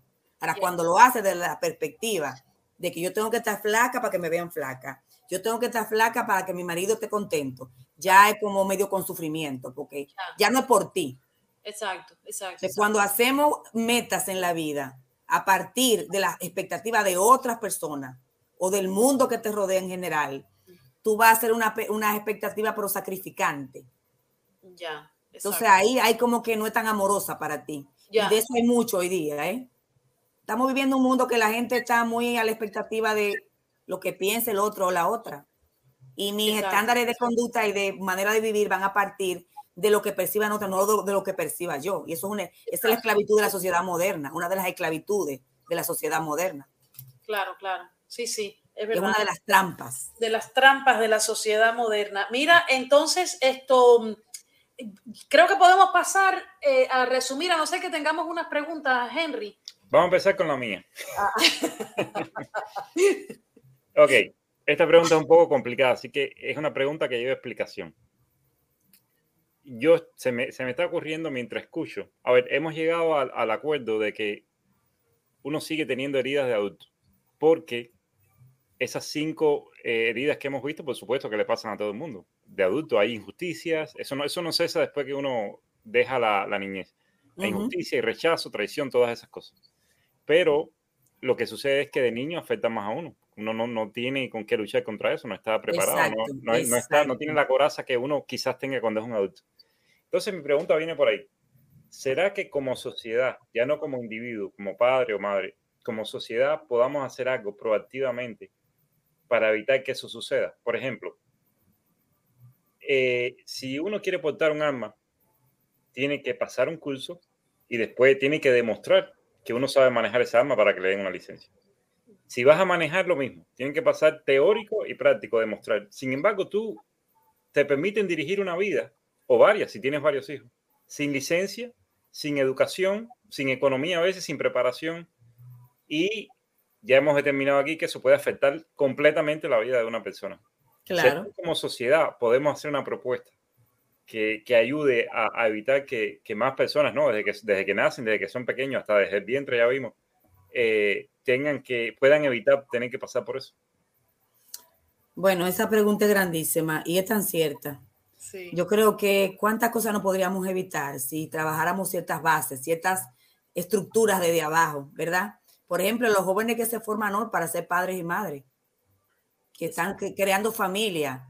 ¿A partir de qué base están creando familia? ¿Por qué me convierto en papá? ¿Por qué me convierto en mamá? Porque lo quiero, porque lo organicé, porque me planifiqué, porque lo decidí.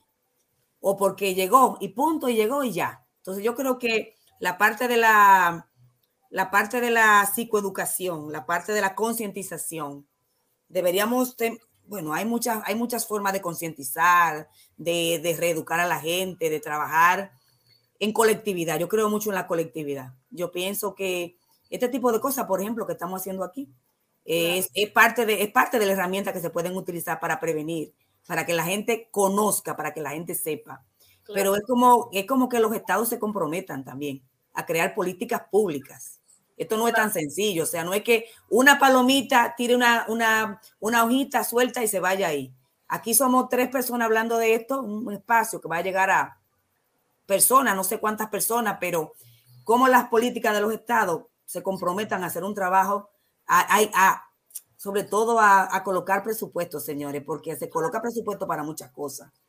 Claro. Para armas, para guerra, para farmacología, para pero entonces los estados deben comprometerse a crear espacios psicoeducativos, eh, a revisar tal vez las políticas de las escuelas, de, las universidades, que, cuál es, yo siempre me pregunto, ¿qué es lo que se le enseña a la gente en la universidad? En las escuelas primarias, en la secundaria, ¿qué es lo que se le enseña? Creo que... que... Ciencia, ciencia, matemática, lengua española. Eh, no se le enseña a la gente eh, inteligencia emocional. Esto mismo te iba a decir. no se le enseña a la gente, por ejemplo, la equidad de género entre hombres y mujeres, el respeto a la comunidad LGTBI, o sea, ¿qué es lo que se... Ahora, en Estados Unidos hay, ¿verdad? Hay un, en este país se, se, hay una tendencia a educar a los niños, ¿verdad?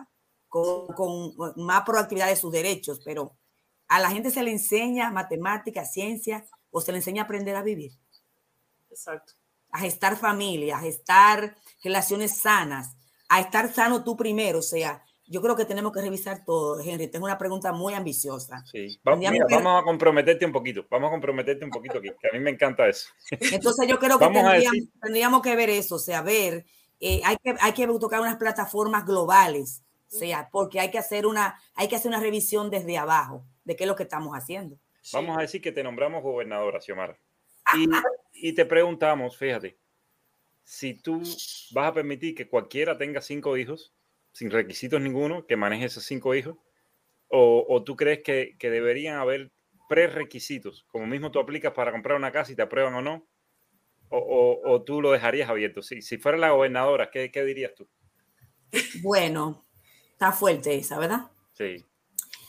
Yo pienso, porque es un asunto también de derecho, pero eh, hasta qué punto cuando los derechos se ejercen libremente, sin que tú le pongas límite a la gente, eh, tú perjudicas, porque si una madre tiene cinco hijos y nada más puede atender uno, los dos cuatro van a sufrir. Y no tienen derechos tampoco. Y no tienen derecho tampoco. O sea, viven una vida mal vivida. Y entonces, ¿qué es lo que tenemos? Una generación tras otra generación que va impactando otra. La niña que se crió en abandono y en, y en herida de rechazo, va a impactar, si no se trabaja y se cura, va para otra familia, ese daño va donde otra familia. Vamos caminando hacia otro, hacia otro daño transgeneracional. Yo creo que, yo creo que, que más que todo, eh, eh, yo estoy de acuerdo porque yo soy una de las que siempre eh, mm, vivía diciendo de que necesitan una licencia para parir. Pero ahora que yo estoy en este proceso de, de, de autorreconstrucción, el otro día me puse a pensar y yo dije, caramba, si eso hubiese existido, mi madre no me hubiese, no me hubiese podido parir y, no estuviera yo sentada aquí. Yo pienso que todas estas heridas y todas estas cosas que, que, conforman las cinco heridas, detrás de todo esto existen dos cosas fundamentales y que son la ignorancia y el miedo, ¿verdad? Y te voy a explicar por qué. La ignorancia de no saber, conocer, entender que todos tenemos unas heridas. Y claro, yo me vine a enterar de esto hace poco. Yo ojalá, yo ojalá yo hubiese sabido de esto hace 20 años atrás. Pero bueno, no lo, no lo, nunca es tarde si la dicha es buena. Pero yo pienso que un programa de educación, así como contestando la pregunta de, de, de gobernadora, ¿no? Eh, programas como esto, eh, eh, hacer, no terapias, pero talleres donde la gente vaya y diga, mira, si usted va a ser padre, y usted tiene un comportamiento que a veces usted mismo no entiende, busque ayuda primero. Eh, porque lo que dice Henry sí es verdad y todo, pero ahí llega la parte, como tú dijiste, de la parte del derecho, que tú no puedes decirle a una gente, oye, tú no vas a tener hijos. La gente va a ser irresponsable, pero si, si se le inculca desde pequeño, desde una temprana edad, a la edad de adolescente, cuando son los niños que empiezan a, a, a mostrar su rebeldía, eh, eh, darle esa clase de que, mira, las heridas son estas, eh, pa, pa, pa, para que el niño desde ese momento empiece a analizar y a, y a, y a ver si de verdad, cuando llegue a la edad de 18, eh, pueda decir, bueno, yo voy a buscar ayuda. Voy a buscar ayuda porque yo tengo un problema, ¿me entiendes? Para que no llegue a que has vivido 50 años de tu vida y ahora que tú tienes que, que, que volverlo para atrás, a, a arreglar cosas que, que pudiste haber arreglado hace 20 años atrás. Uh -huh. Es cuestión de, de eh, eh, hay mucha ignorancia en nuestro mundo. Y tú sabes, temas como estos, a mucha gente no le gusta tocarlo. Tú le hablas a una persona de que vamos a ir a una terapia y, y enseguida creen que están locos. Entonces yo le digo a la gente, señor, cuando usted le duele, un, usted se, se, se, vira un pie y usted va y va al doctor y le, y le ponen un yeso, usted le duele el pecho, usted va y se hace un electrocardiograma. Porque si usted tiene una cosa que, que usted sabe que no está funcionando bien en su cocote, no va a un psicólogo. Exacto es un órgano igual que cualquier otro, ¿me entiendes? Pero bueno, es cuestión de, de, de, de información y, y, falta, también mucha falta de, fa, falta de información, mucha ignorancia entre, entre, entre nosotros. Y aquí en este país es un poquito mejor, como tú dijiste, pero ya nos, nos metemos a lugares como Latinoamérica, donde la gente tiene un concepto eh, muy, muy erróneo de, de, de lo que es la salud mental. Sí, pero es muy relativo también, porque aquí tenemos ciertas cosas eh, por el tema de la, del acceso a los derechos, pero también hay otras cosas también. Es como muy complicado, hay muchas cosas que son relativas. Ah, sí. Eh, por ejemplo, en nuestros países eh, hay eh, la gente muy afectiva, muy cercana.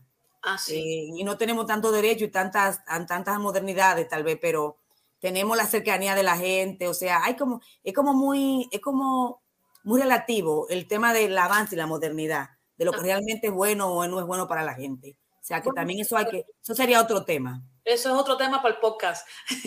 Henry. Bueno, si a mí me hacen gobernador, lo cual espero que no pase por el bienestar de los demás, yo, yo creo que, que nadie tiene el derecho a maltratar a los demás. Yo creo que nadie tiene el derecho incluso de traer a alguien a la vida si no tiene con qué alimentarlo, con qué educarlo.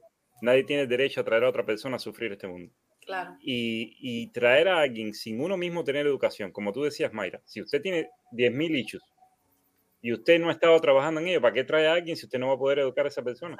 Es una garantía, eso es traer a alguien con la garantía de venir a este mundo a sufrir. sufrir. Y si somos exigentes en tantas cosas que tenemos que probar que somos capaces para que nos permitan hacerle en una sociedad, yo no veo por qué no eh, tener uno o más hijos no, no requiera de un examen, de, un, de una prueba, no sé, no sé, algún tipo de control para determinar que el, el, humano que va a venir a la vida a partir de esa persona no va a ser abusado. Porque déjeme decirle, hasta los 4 o 5 años, un niño ni siquiera sabe llamar al, al 911 si tiene una situación, si está siendo abusado.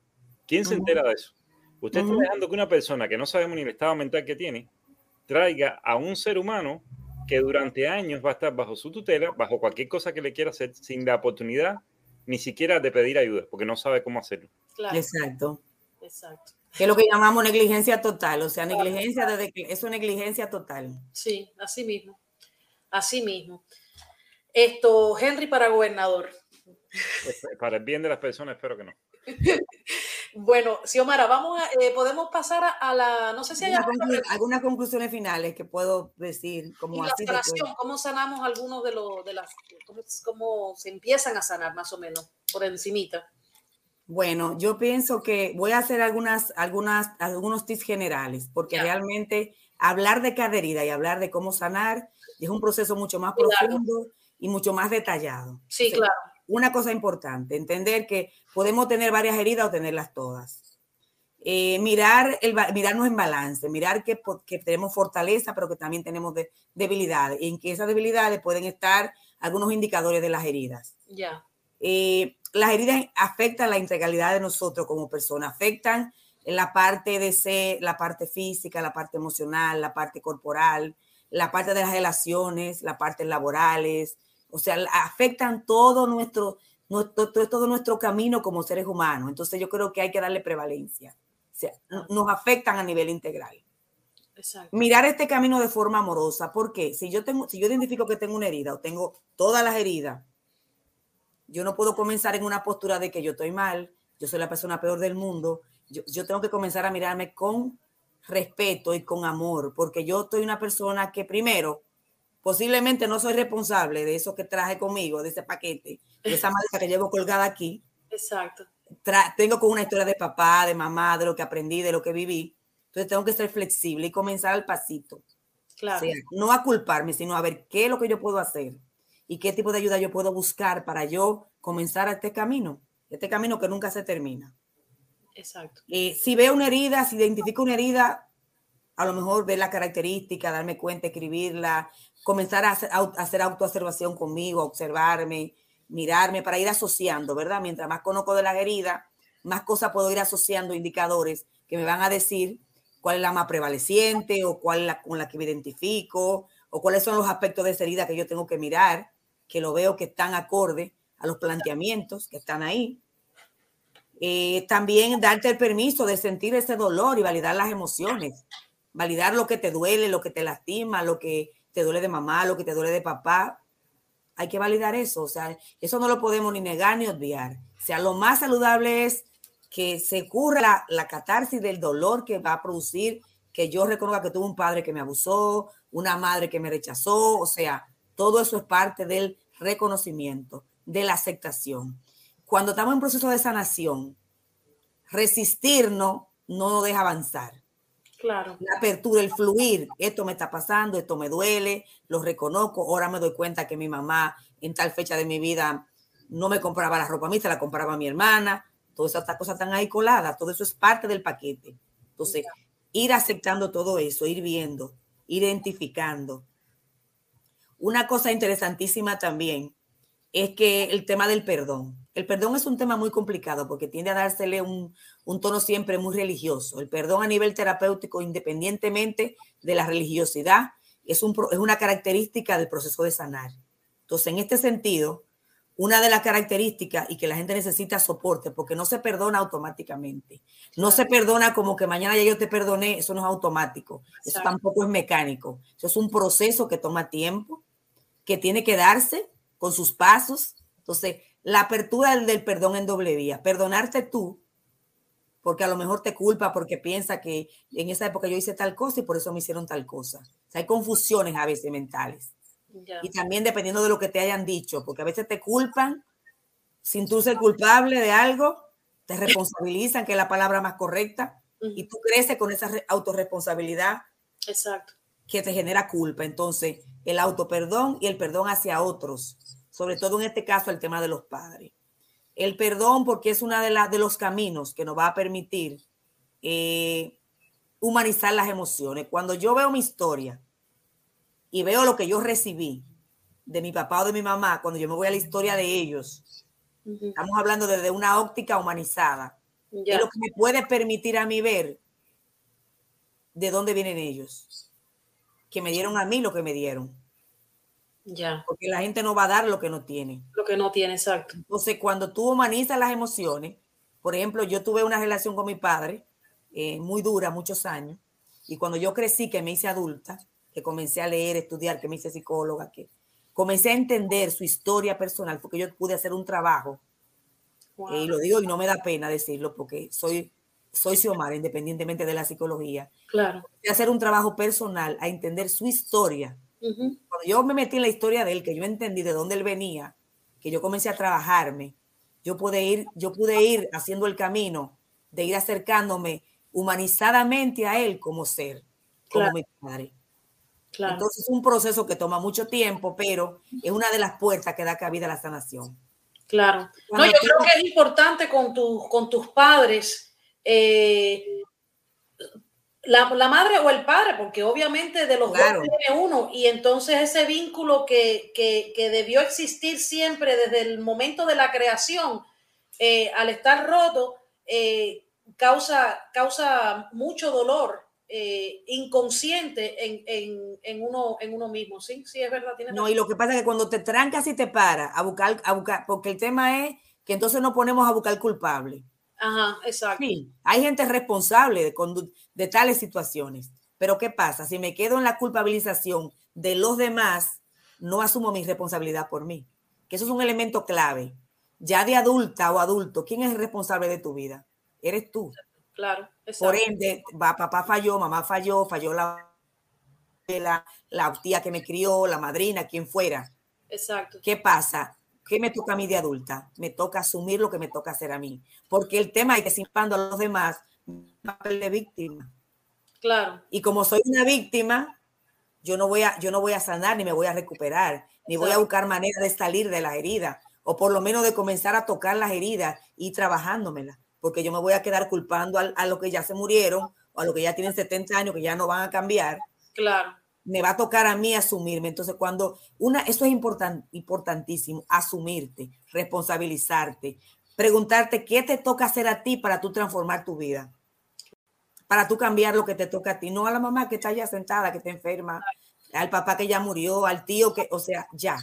Claro. O sea, te va a tener que trabajar el dolor de ellos eh, el dolor que te produjeron ellos por la ignorancia, por su historia, por todo y lo que sus heridas, y por sus heridas también. por sus heridas también, pero te va a tocar a ti trabajar la parte tuya, porque trabajando la parte tuya, como decía Henry, va a garantizar que tú cuando te toque parir un muchacho atender, o criar un hijo, tú lo hagas de la manera más sana posible, porque tú estás haciendo un trabajo en ti para que, para que la, el, el, el problema generacional no trascienda y siga pasando a otras generaciones. Exacto, exactamente. Entonces tú te responsabilizas por ti y por lo que vienen a través de ti. Claro.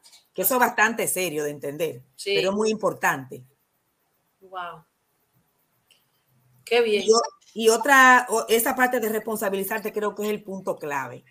Y si tú sientes que todo esto que tú estás mirando con, esta, con este diálogo, cuando comiences a leer un libro tal por ahí, que busque, cuando te siga interesando por el tema, porque te puede ser la puerta de interés para que otra gente busque Claro. Si siente que es mucho, busca ayuda. Exacto. Rompamos el esquema de eh, vamos a dejarnos, vamos a permitir, vamos a darnos el permiso de recibir también. Porque a veces, la, a veces las mismas heridas nos impiden que creamos como una coraza. Yo soy, yo soy omnipotente, yo lo puedo todo, yo no tengo que recurrir a nadie, entonces me cierro. Y más si somos profesionales, eh, ahí es que la cosa es seria. Cuando hemos estudiado mucho, tenemos maestría, hemos leído mucho, entonces ahí sí es verdad que hay un cierre grande, porque yo me lo sé todo, no tengo que hacer más nada. Entonces, cuando nos cerramos esa posibilidad, entonces nos quitamos la oportunidad de sanar, y de caminar con más calidad, porque al final de cuentas, cuando tú te cuestas en esa cama, con culpa, con rabia, con dolor, con, con, con esa rigidez que no te deja vivir, con ese control que tú no sueltas nada, con esa rabia del rechazo, ¿a quién le hace Exacto. Termina dañándote a ti. Claro, así mismo. Entonces, la, la, parte más sabia es que cuando te sanas, entonces la, primer, la persona primera beneficiada eres tú. Sí, eso es como cuando tú estás en el, en el, en el avión y te dan las instrucciones de, del cinturón de seguridad y te dicen, cuando baje la máscara, póngasela usted primero y después usted le pone la máscara al niño que está al lado o al anciano que está al lado. Usted tiene que salvarse primero uno. Si uno no se salva uno, si uno no se cura uno, no puede dar ningún paso en, en, evolución como ser humano, no puede. Simplemente no puede porque con tus heridas lo único que vas a traer es gente terminas en relaciones con gente que están más herida que uno, con heridas mucho más profundas y lo que termina es jodida. Y hay, una cosa también, respetar el ritmo, o sea, tú tienes un ritmo, cada quien empieza su ritmo y esto no es una cosa que se hace a la carrera. Tú empezaste, empezaste y va, va, va a ir teniendo tu proceso y lo va a ir haciendo. Reconócete cada paso que tú das, cada esfuerzo que haces, hasta si está leyendo un libro, hasta si le preguntas a alguien. O sea, cada paso que tú das para tú iniciar este proceso, cuando tú te conectas con este tema y te, y te identificas con esto, es que cada cosita que hagas le dé valor, le dé importancia. Claro. La valides y te la reconozca también. Exacto, exacto. Así mismo, así mismo. Tengo una pregunta, eh, Mayra, quizás antes que pasemos a, a, leer las preguntas que teníamos ahí, tengo otra pregunta para Xiomara. Eh, en, mi opinión, hay otra cosa que se pudiera considerar una herida, eh, también como estas cinco que hemos visto, quizás sería la sexta. Quería preguntarte tu opinión sobre eso y bueno, a Mayra también. Y es el adoctrinamiento religioso infantil. El, por ejemplo, nosotros tenemos leyes para que los menores de edad no tengan sexo. Y la razón es muy sencilla, los órganos sexuales no están listos, el cuerpo no está listo para eso, no, no, no sería justo eh, permitir eso. Y yo creo que un infante no tiene la capacidad ni, de razonamiento ni de discernimiento de decidir si quiere o no seguir ciertas pautas. La, el adoctrinamiento religioso en muchas ocasiones viene con temor. Se le infunde temor al niño sobre esas imágenes, depende de, en quién crea y que lo va a castigar y que van a pasar todo eso. Y yo tengo muchísima experiencia en ver personas sufriendo desde la infancia porque tuvieron esa niñez. ¿Se podría considerar eso otro tipo de herida? Eh, ¿Sería algo que los padres quisieran evitar? Mira, eso me encanta lo que está diciendo. Y, sobre todo, yo pienso que es una herida y puede estar cruzada con las otras, déjame decirte. Porque cuando tú eres un, cuando tu familia es religiosa y tú no quieres, te rechazan porque tú no quieres, tú, tú, eres la oveja negra, tú no quieres entrar en eso. Exacto. O sea, este cruza podemos decir que es una herida más, incluso digno de eso que tú planteas, puede ser digno de un análisis de estudios para sustentar eso. Y a través de sustentar eso con estudios podríamos validar eso como una herida también. Porque fíjate que por el tema de la religiosidad hay muchas situaciones. Se les roba la identidad a los niños, se le imponen formas de vida que los niños no desean. Yo recuerdo una vez que estaba en la casa de una amiga y su niño, estaba haciéndole un cumpleaños al niño de ella. Y el amiguito vecino del lado quería ir al cumpleaños, creo que un niño de cuatro años.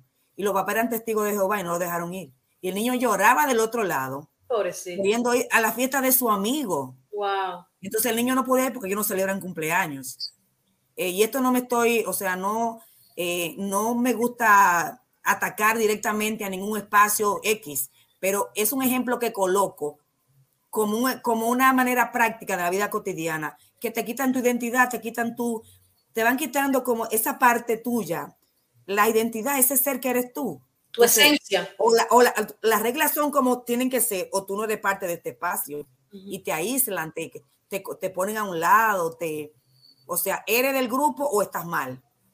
Claro. O te mueres o te quemas en el infierno, o eres el peor, o eres la oveja negra de esta casa. Entonces, a partir de esa parte, incluso hay muchos estudios. Y hay, yo he visto muchas experiencias de, de muchachos jóvenes que han estado con padres religiosos, pastores de iglesia, que han terminado con un nivel alto de rebeldía y con situaciones terribles en su vida, porque los dos extremos, o se vuelven personas muy que avanzan en la vida, pero sin esa mirada de la vida de la religiosidad, o que no soportan el trauma de la imposición y colapsan y se refugian en cualquier cosa porque no quieren vivir esa vida. Entonces eso es muy cierto. Ese sería un gran tema. Este tema es digno de estudio, de análisis.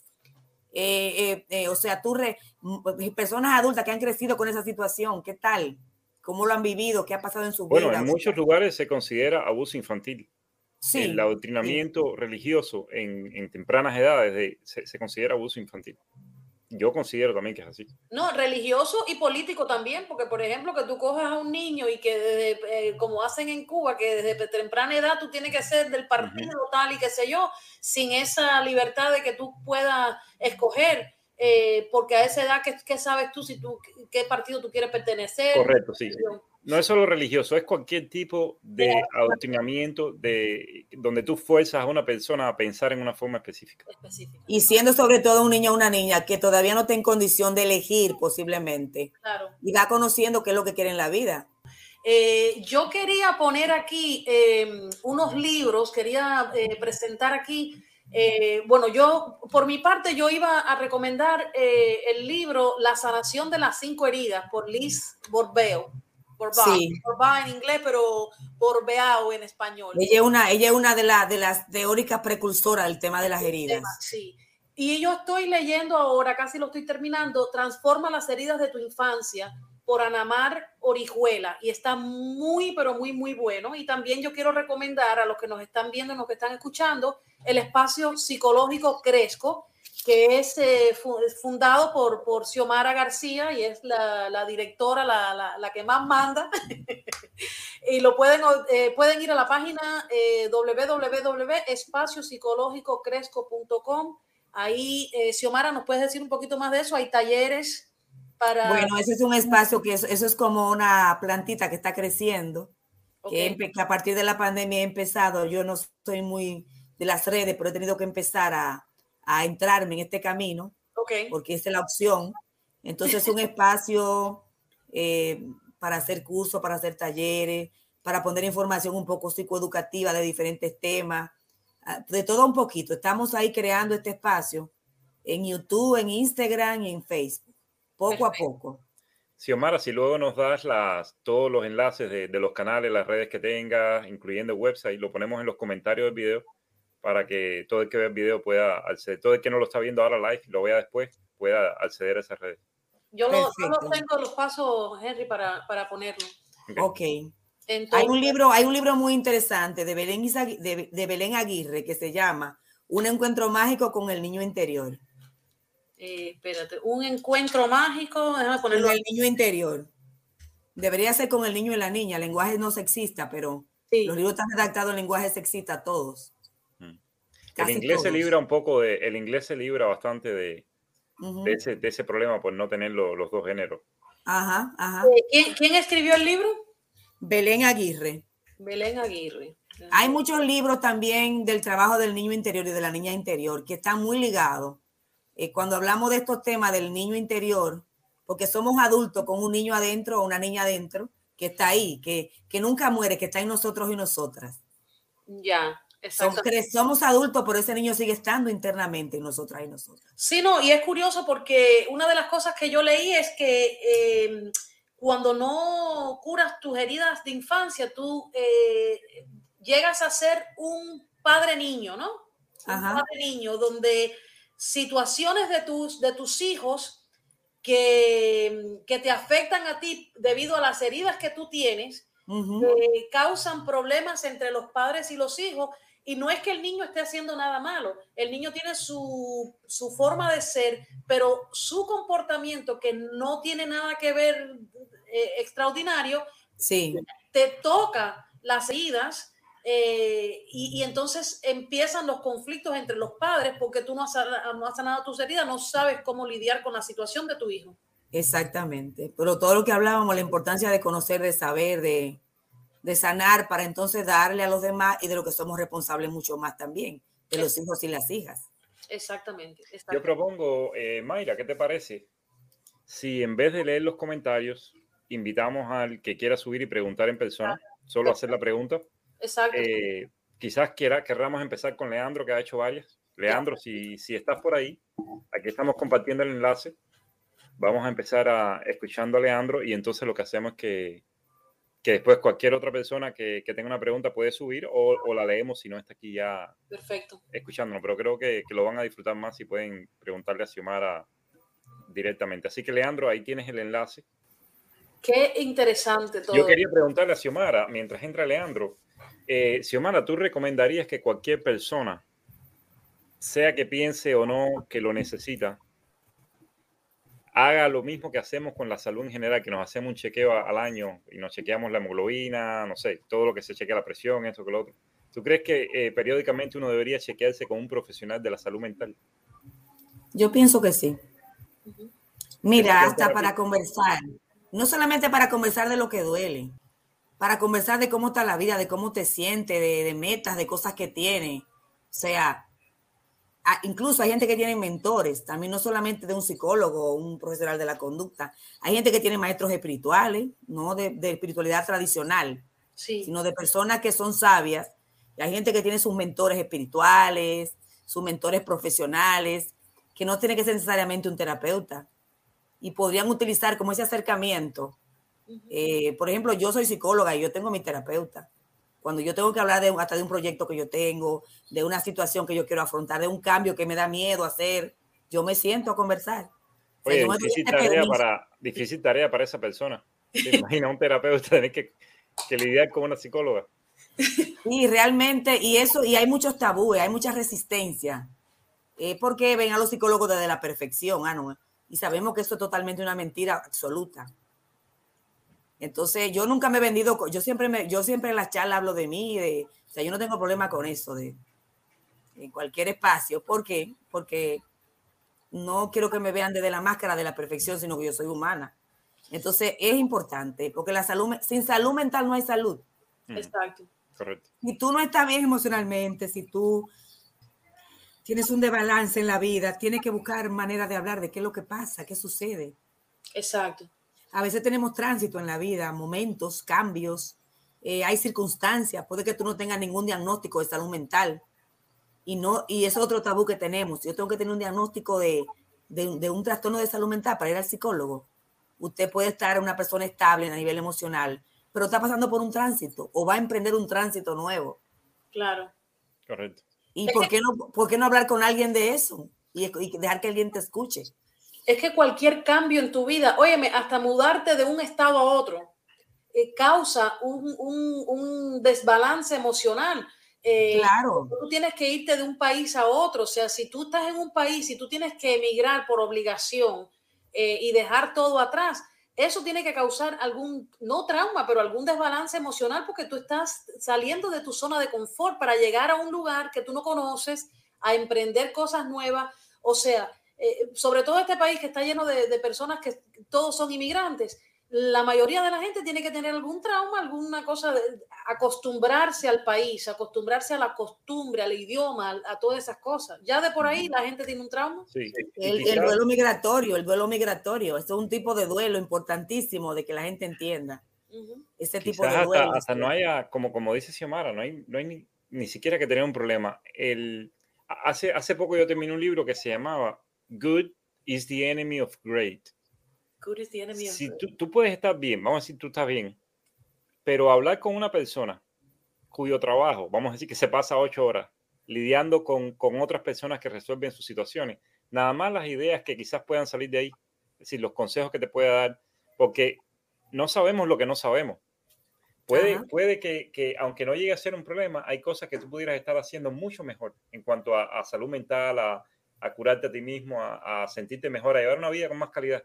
Hay cosas claro, que pudieran estar claro. mejor y, y, no las hace porque no lo sabes. Exacto. O porque nos han vendido también que la salud mental es para la gente que tiene un diagnóstico específico. Exacto. Exacto. Y, no, y también este es un sistema que no le interesa mucho que la gente esté bien a veces. Sí, sí, sí, es más, es más y, pode, y podemos, mira, si mucha gente buscara ayuda en esos momentos que son como aparentemente que son un diálogo, una intervención corta, pudiéramos prevenir muchas cosas, muchas mm, veces, sí, claro. Sin llegar a, a, situaciones mucho más eh, profundas luego. Claro, así Bueno, leemos entonces unos comentarios. exacto, sí. Bueno, aquí tenemos el primero de Leandro. ¿Podría ser que las heridas raíz impacten nosotros y nos dé un guion de vida de manera que de proceder muy difícil de romper? Sí, eso es exacto. Él dijo una palabra clave. Él dijo hay un guion de vida. Las heridas eh, en ti, o sea, que llevas contigo, pueden generar a ti un, como de, un guion de vida de cómo actúas en la vida, de cómo te manejas, con, cómo te tratas a ti mismo, cómo te vinculas en las relaciones interpersonales, las relaciones de pareja, cómo es tu calidad de vida, cómo tú manejas tu bienestar, eh, cómo tú priorizas tu vida. O sea, eso te da un guion de vida exactamente. Él dijo la palabra correcta. Ahora, eh, él dice muy difícil de romper.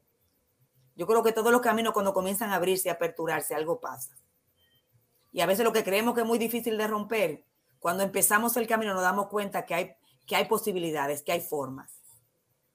Volvemos a lo que yo dije del miedo. Es el miedo a, lo, a, hacer algo diferente a lo que estamos acostumbrados. Porque si, tú, si, si tú analizas que, que, la persona desde muy pequeña, de muy e, edad temprana, eh, adquirió esa máscara, esa personalidad como su mecanismo de defensa para, para lidiar con la situación y ha llevado todo este tiempo con esa misma máscara, con esa misma personalidad, el romper eso es lo difícil y el miedo que conlleva el pensar, Dios mío, yo estoy haciendo esto y he sobrevivido todo este tiempo de mi vida siendo de esta manera, aunque he sufrido y aunque he tenido problemas con la sociedad y con la gente y con mis relaciones, ¿cómo yo hago ahora para, para romper todo eso y empezar de nuevo como si tuviera dos años? Ah, yo creo que ahí está un poco del miedo al, al, al cambio. Puede que, que con el tiempo hasta uno se adapte a eso Claro. Y empiece a no verlo como un problema y lo adopte como que es parte Claro, claro. y tú sabes la gente que está convencida de que yo lo estoy haciendo bien. Ajá, exacto. De que si yo trabajo en una empresa, todo tiene que estar bajo mi control. Si no, nada funciona. Y está convencida de que está bien. Sí, de que así es como es. De que, y que así es que está correcto. O sea, pero ¿qué es lo que pasa? A final de cuentas, hay un desgaste tan grande a nivel emocional que la gente no lo percibe. Claro. Y termina la gente agobiada, a veces con enfermedades. Porque el cuerpo, somatizamos. Lo que está en tus emociones se va a tu cuerpo, se va a tu estómago, se va a tus riñones o se va a tu corazón, porque muchas enfermedades están asociadas, lo sabemos que hay estudios, enfermedades, emociones conectadas con enfermedades. Claro. O sea, tu cuerpo, tú le vas, manda, le va mandando una demanda, no solamente a tu mente. Claro. Y tu cuerpo va absorbiendo todo eso y enferma. Claro, exactamente. Entonces, hay, entonces, eso es interesante. Mientras más el ser vive en armonía, consigo, en, en, en, bienestar. En paz. Va a tener mejor, mejor, eh, mejor proyección en toda su vida. O sea, porque estas cosas no van enfermando. Sí, Exacto. aparentemente todo está bien, pero me estoy acabando y no me doy cuenta. Claro, exactamente. Aquí viene el otro. Nosotros no escogemos la familia donde vamos a nacer, así que tenemos que tomar responsabilidad de nosotros, ser papá y mamá de nuestro niño interno. Tremenda verdad. Exacto. Sí, porque es que ya no, es que lo, ¿qué hacemos con lo que, es como cuando tomamos el pasado en las manos? ¿Qué es lo que podemos hacer con el pasado? Nada. El único camino del pasado es la aceptación. Uh -huh. Y aceptación no significa que a mí me gustó lo que me pasó y que yo estoy contenta con lo que yo viví. No, me sufrí, me dolió. Pero aceptar es ser capaz de mirar con una sabiduría interna lo que, lo que yo no puedo cambiar. Exacto. No depende de mí que yo cambie eso, ya no es posible. Me claro. toca mirar ese pasado, aceptar ese pasado que es parte de mi maleta, que mm. llevo conmigo, claro. y ver qué aprendí, ver qué hago de ahora en adelante. ¿Por qué? Porque si me quedo allá, ya me voy a quedar. Yo lo veo desde este punto de vista también, Xiomara. Yo, por ejemplo, lo veo de que eh, mi pasado es parte de quien yo soy hoy. La Mayra que está sentada aquí en Trucoholic es Mayra claro. debido a su pasado. Pero lo veo también de otra manera, de que, por ejemplo, yo he llegado a donde he llegado y gracias a Dios yo no he tenido eh, ningún problema de adicción, de drogas, ni alcohol, ni nada de eso. Tengo mis cosas que tengo que, mis heridas que tengo que sanar. Pero yo me veo como una guerrera tremenda en el sentido de que yo he llegado, aún con todas mis heridas, a donde yo estoy y no estoy tirada en la calle de homeless, no estoy eh, con problemas que tengo que tomar pastillas para los nervios, no tengo un, problema de adicción. O sea, algo bueno yo he hecho y he sabido sobrevivir eh, a pesar de todas las heridas. Y, esa combinación de saber que soy una guerrera y que sé que puedo llegar a, sanar todas o la mayoría de mis, de mis, eh, de mis heridas antes de morirme, eh, también mi pasado, si no hubiese sido, si yo no hubiese pasado por todas esas cosas, no sería la persona que soy hoy. Sería completamente eso, Eso se llama resignificar lo vivido.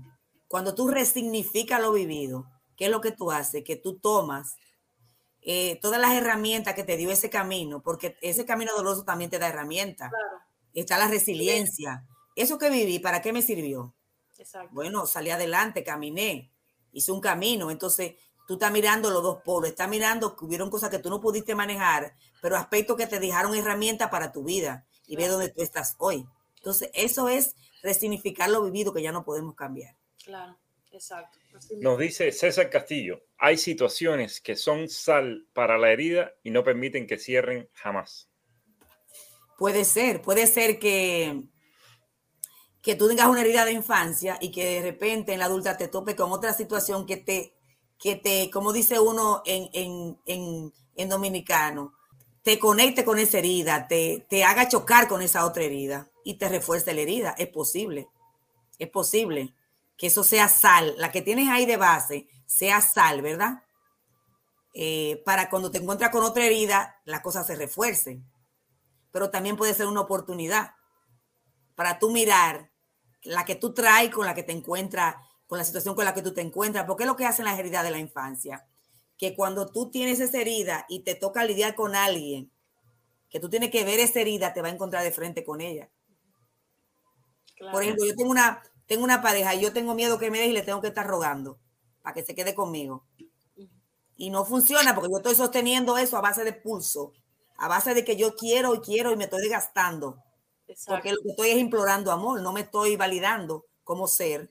Entonces, esa persona que está frente a ti vino a enseñarte que tú tienes que mirarte y que tienes que sanar eso. Exacto, así mismo. Me imagino que después de haber lidiado con, una herida, encontrarse con una situación que te la recuerda, que te la, es como que se vuelve a abrir la herida. Claro, que, claro que, sí, claro que doblemente es doloroso. Claro que sí, muy doloroso. Y a veces con ese dolor es que la gente toca puertas y se, y, mira, son dos caminos. O la gente se queda metida ahí y se hunde más en el dolor o dice, espérate, algo tengo que hacer por mí. O sea, son dos caminos que la gente puede optar. Y eso es realmente lo que la gente hace. Eh, optamos por el camino de acrecentar la herida o optamos por el camino de decir, yo tengo que hacer algo. Exacto. Pero Xiomara, volvemos a una cosa que tú mencionaste, que nosotros con nuestras heridas llamamos el tipo de relación que inconscientemente eh, nos, nos reviven esa herida. Entonces, en este, en este caso, si, si, si, si, César o una persona está, sabe que hay una herida de infancia eh, que le duele y está en una situación donde la persona con que está le está causando la misma herida que sufrió en su infancia, es porque buscó inconscientemente esta relación y lo que tiene que buscar es, bueno, déjame ver cómo yo sano esta herida para yo no volver otra vez a tener que vivir la, herida otra vez, porque es inconscientemente que lo estás haciendo. Es inconscientemente, y la clave de esto es, la diferencia está, es el tema de sanar, el bienestar que se nos trae. Porque sí, puede que te tope con una gente que te remache la herida, como decimos, pero te quedas ahí va a ser mucho más difícil. Claro. Entonces el tema es, yo creo que el, camino es buscar eh, que la vida realmente tenga calidad, porque yo he trabajado con mucha gente en mi vida y veo gente que tiene tantas cosas materiales, tiene todo, tiene profesión, tiene intelectualidad, tiene una vida aparentemente próspera, pero su vida interiormente, ¿cómo está? Rota. Y la garantía más grande de la, del bienestar es ese bienestar interno, primero. Claro.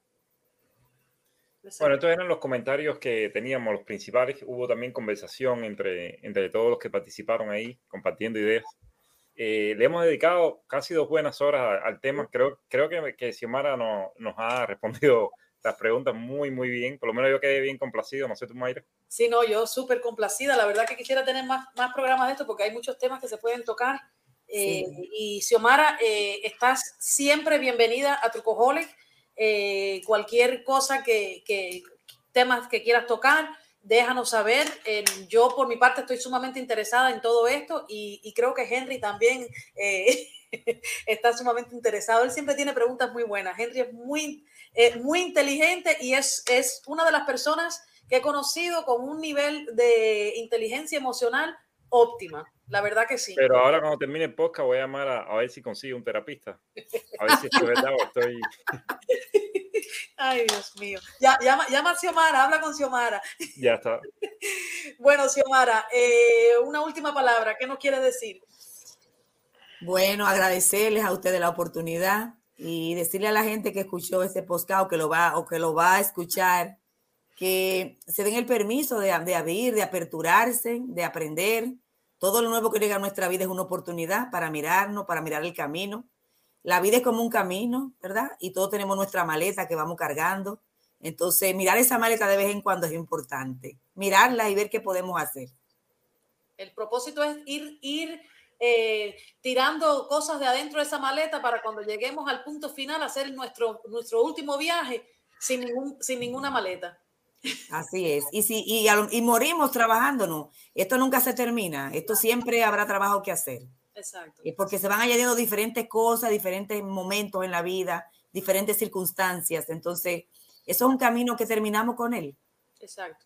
Así, es que es un proceso. El viaje de nuestra vida. Eh, Probablemente donde único no vamos a estar desempleados nunca. ¿eh? Exacto. Así mismo. Eh, bueno, Henry, no sé si quieres decir algo más. No, solo agradecerle a Xiomara. Eh, como te decía, yo no, este tema no lo conozco mucho, así que me ha servido más que a cualquier otra persona. y, de verdad le agradezco mucho por el tiempo que, que nos ha dedicado aquí. Claro. Perfecto. Bueno, Xiomara, eh, muchas gracias. Eh, muchas gracias por estar aquí en Trucoholic, a todos los que nos están escuchando, todos los que nos están viendo. Vamos a dejar los enlaces eh, del taller de, de, Xiomara. Y nada, esto, muchas gracias. Cualquier pregunta, cualquier tema que quieran tocar, estamos en todas las plataformas. Estamos en YouTube, estamos en, en, en Instagram, estamos en Facebook, estamos en TikTok, así que eh, escríbanos y síganos en, las redes sociales. Y muchas gracias a los dos, gracias Henry por estar aquí y por tus preguntas y a todos los que participaron. Buenas noches, que Dios me los bendiga, a Henry también. Nos vemos.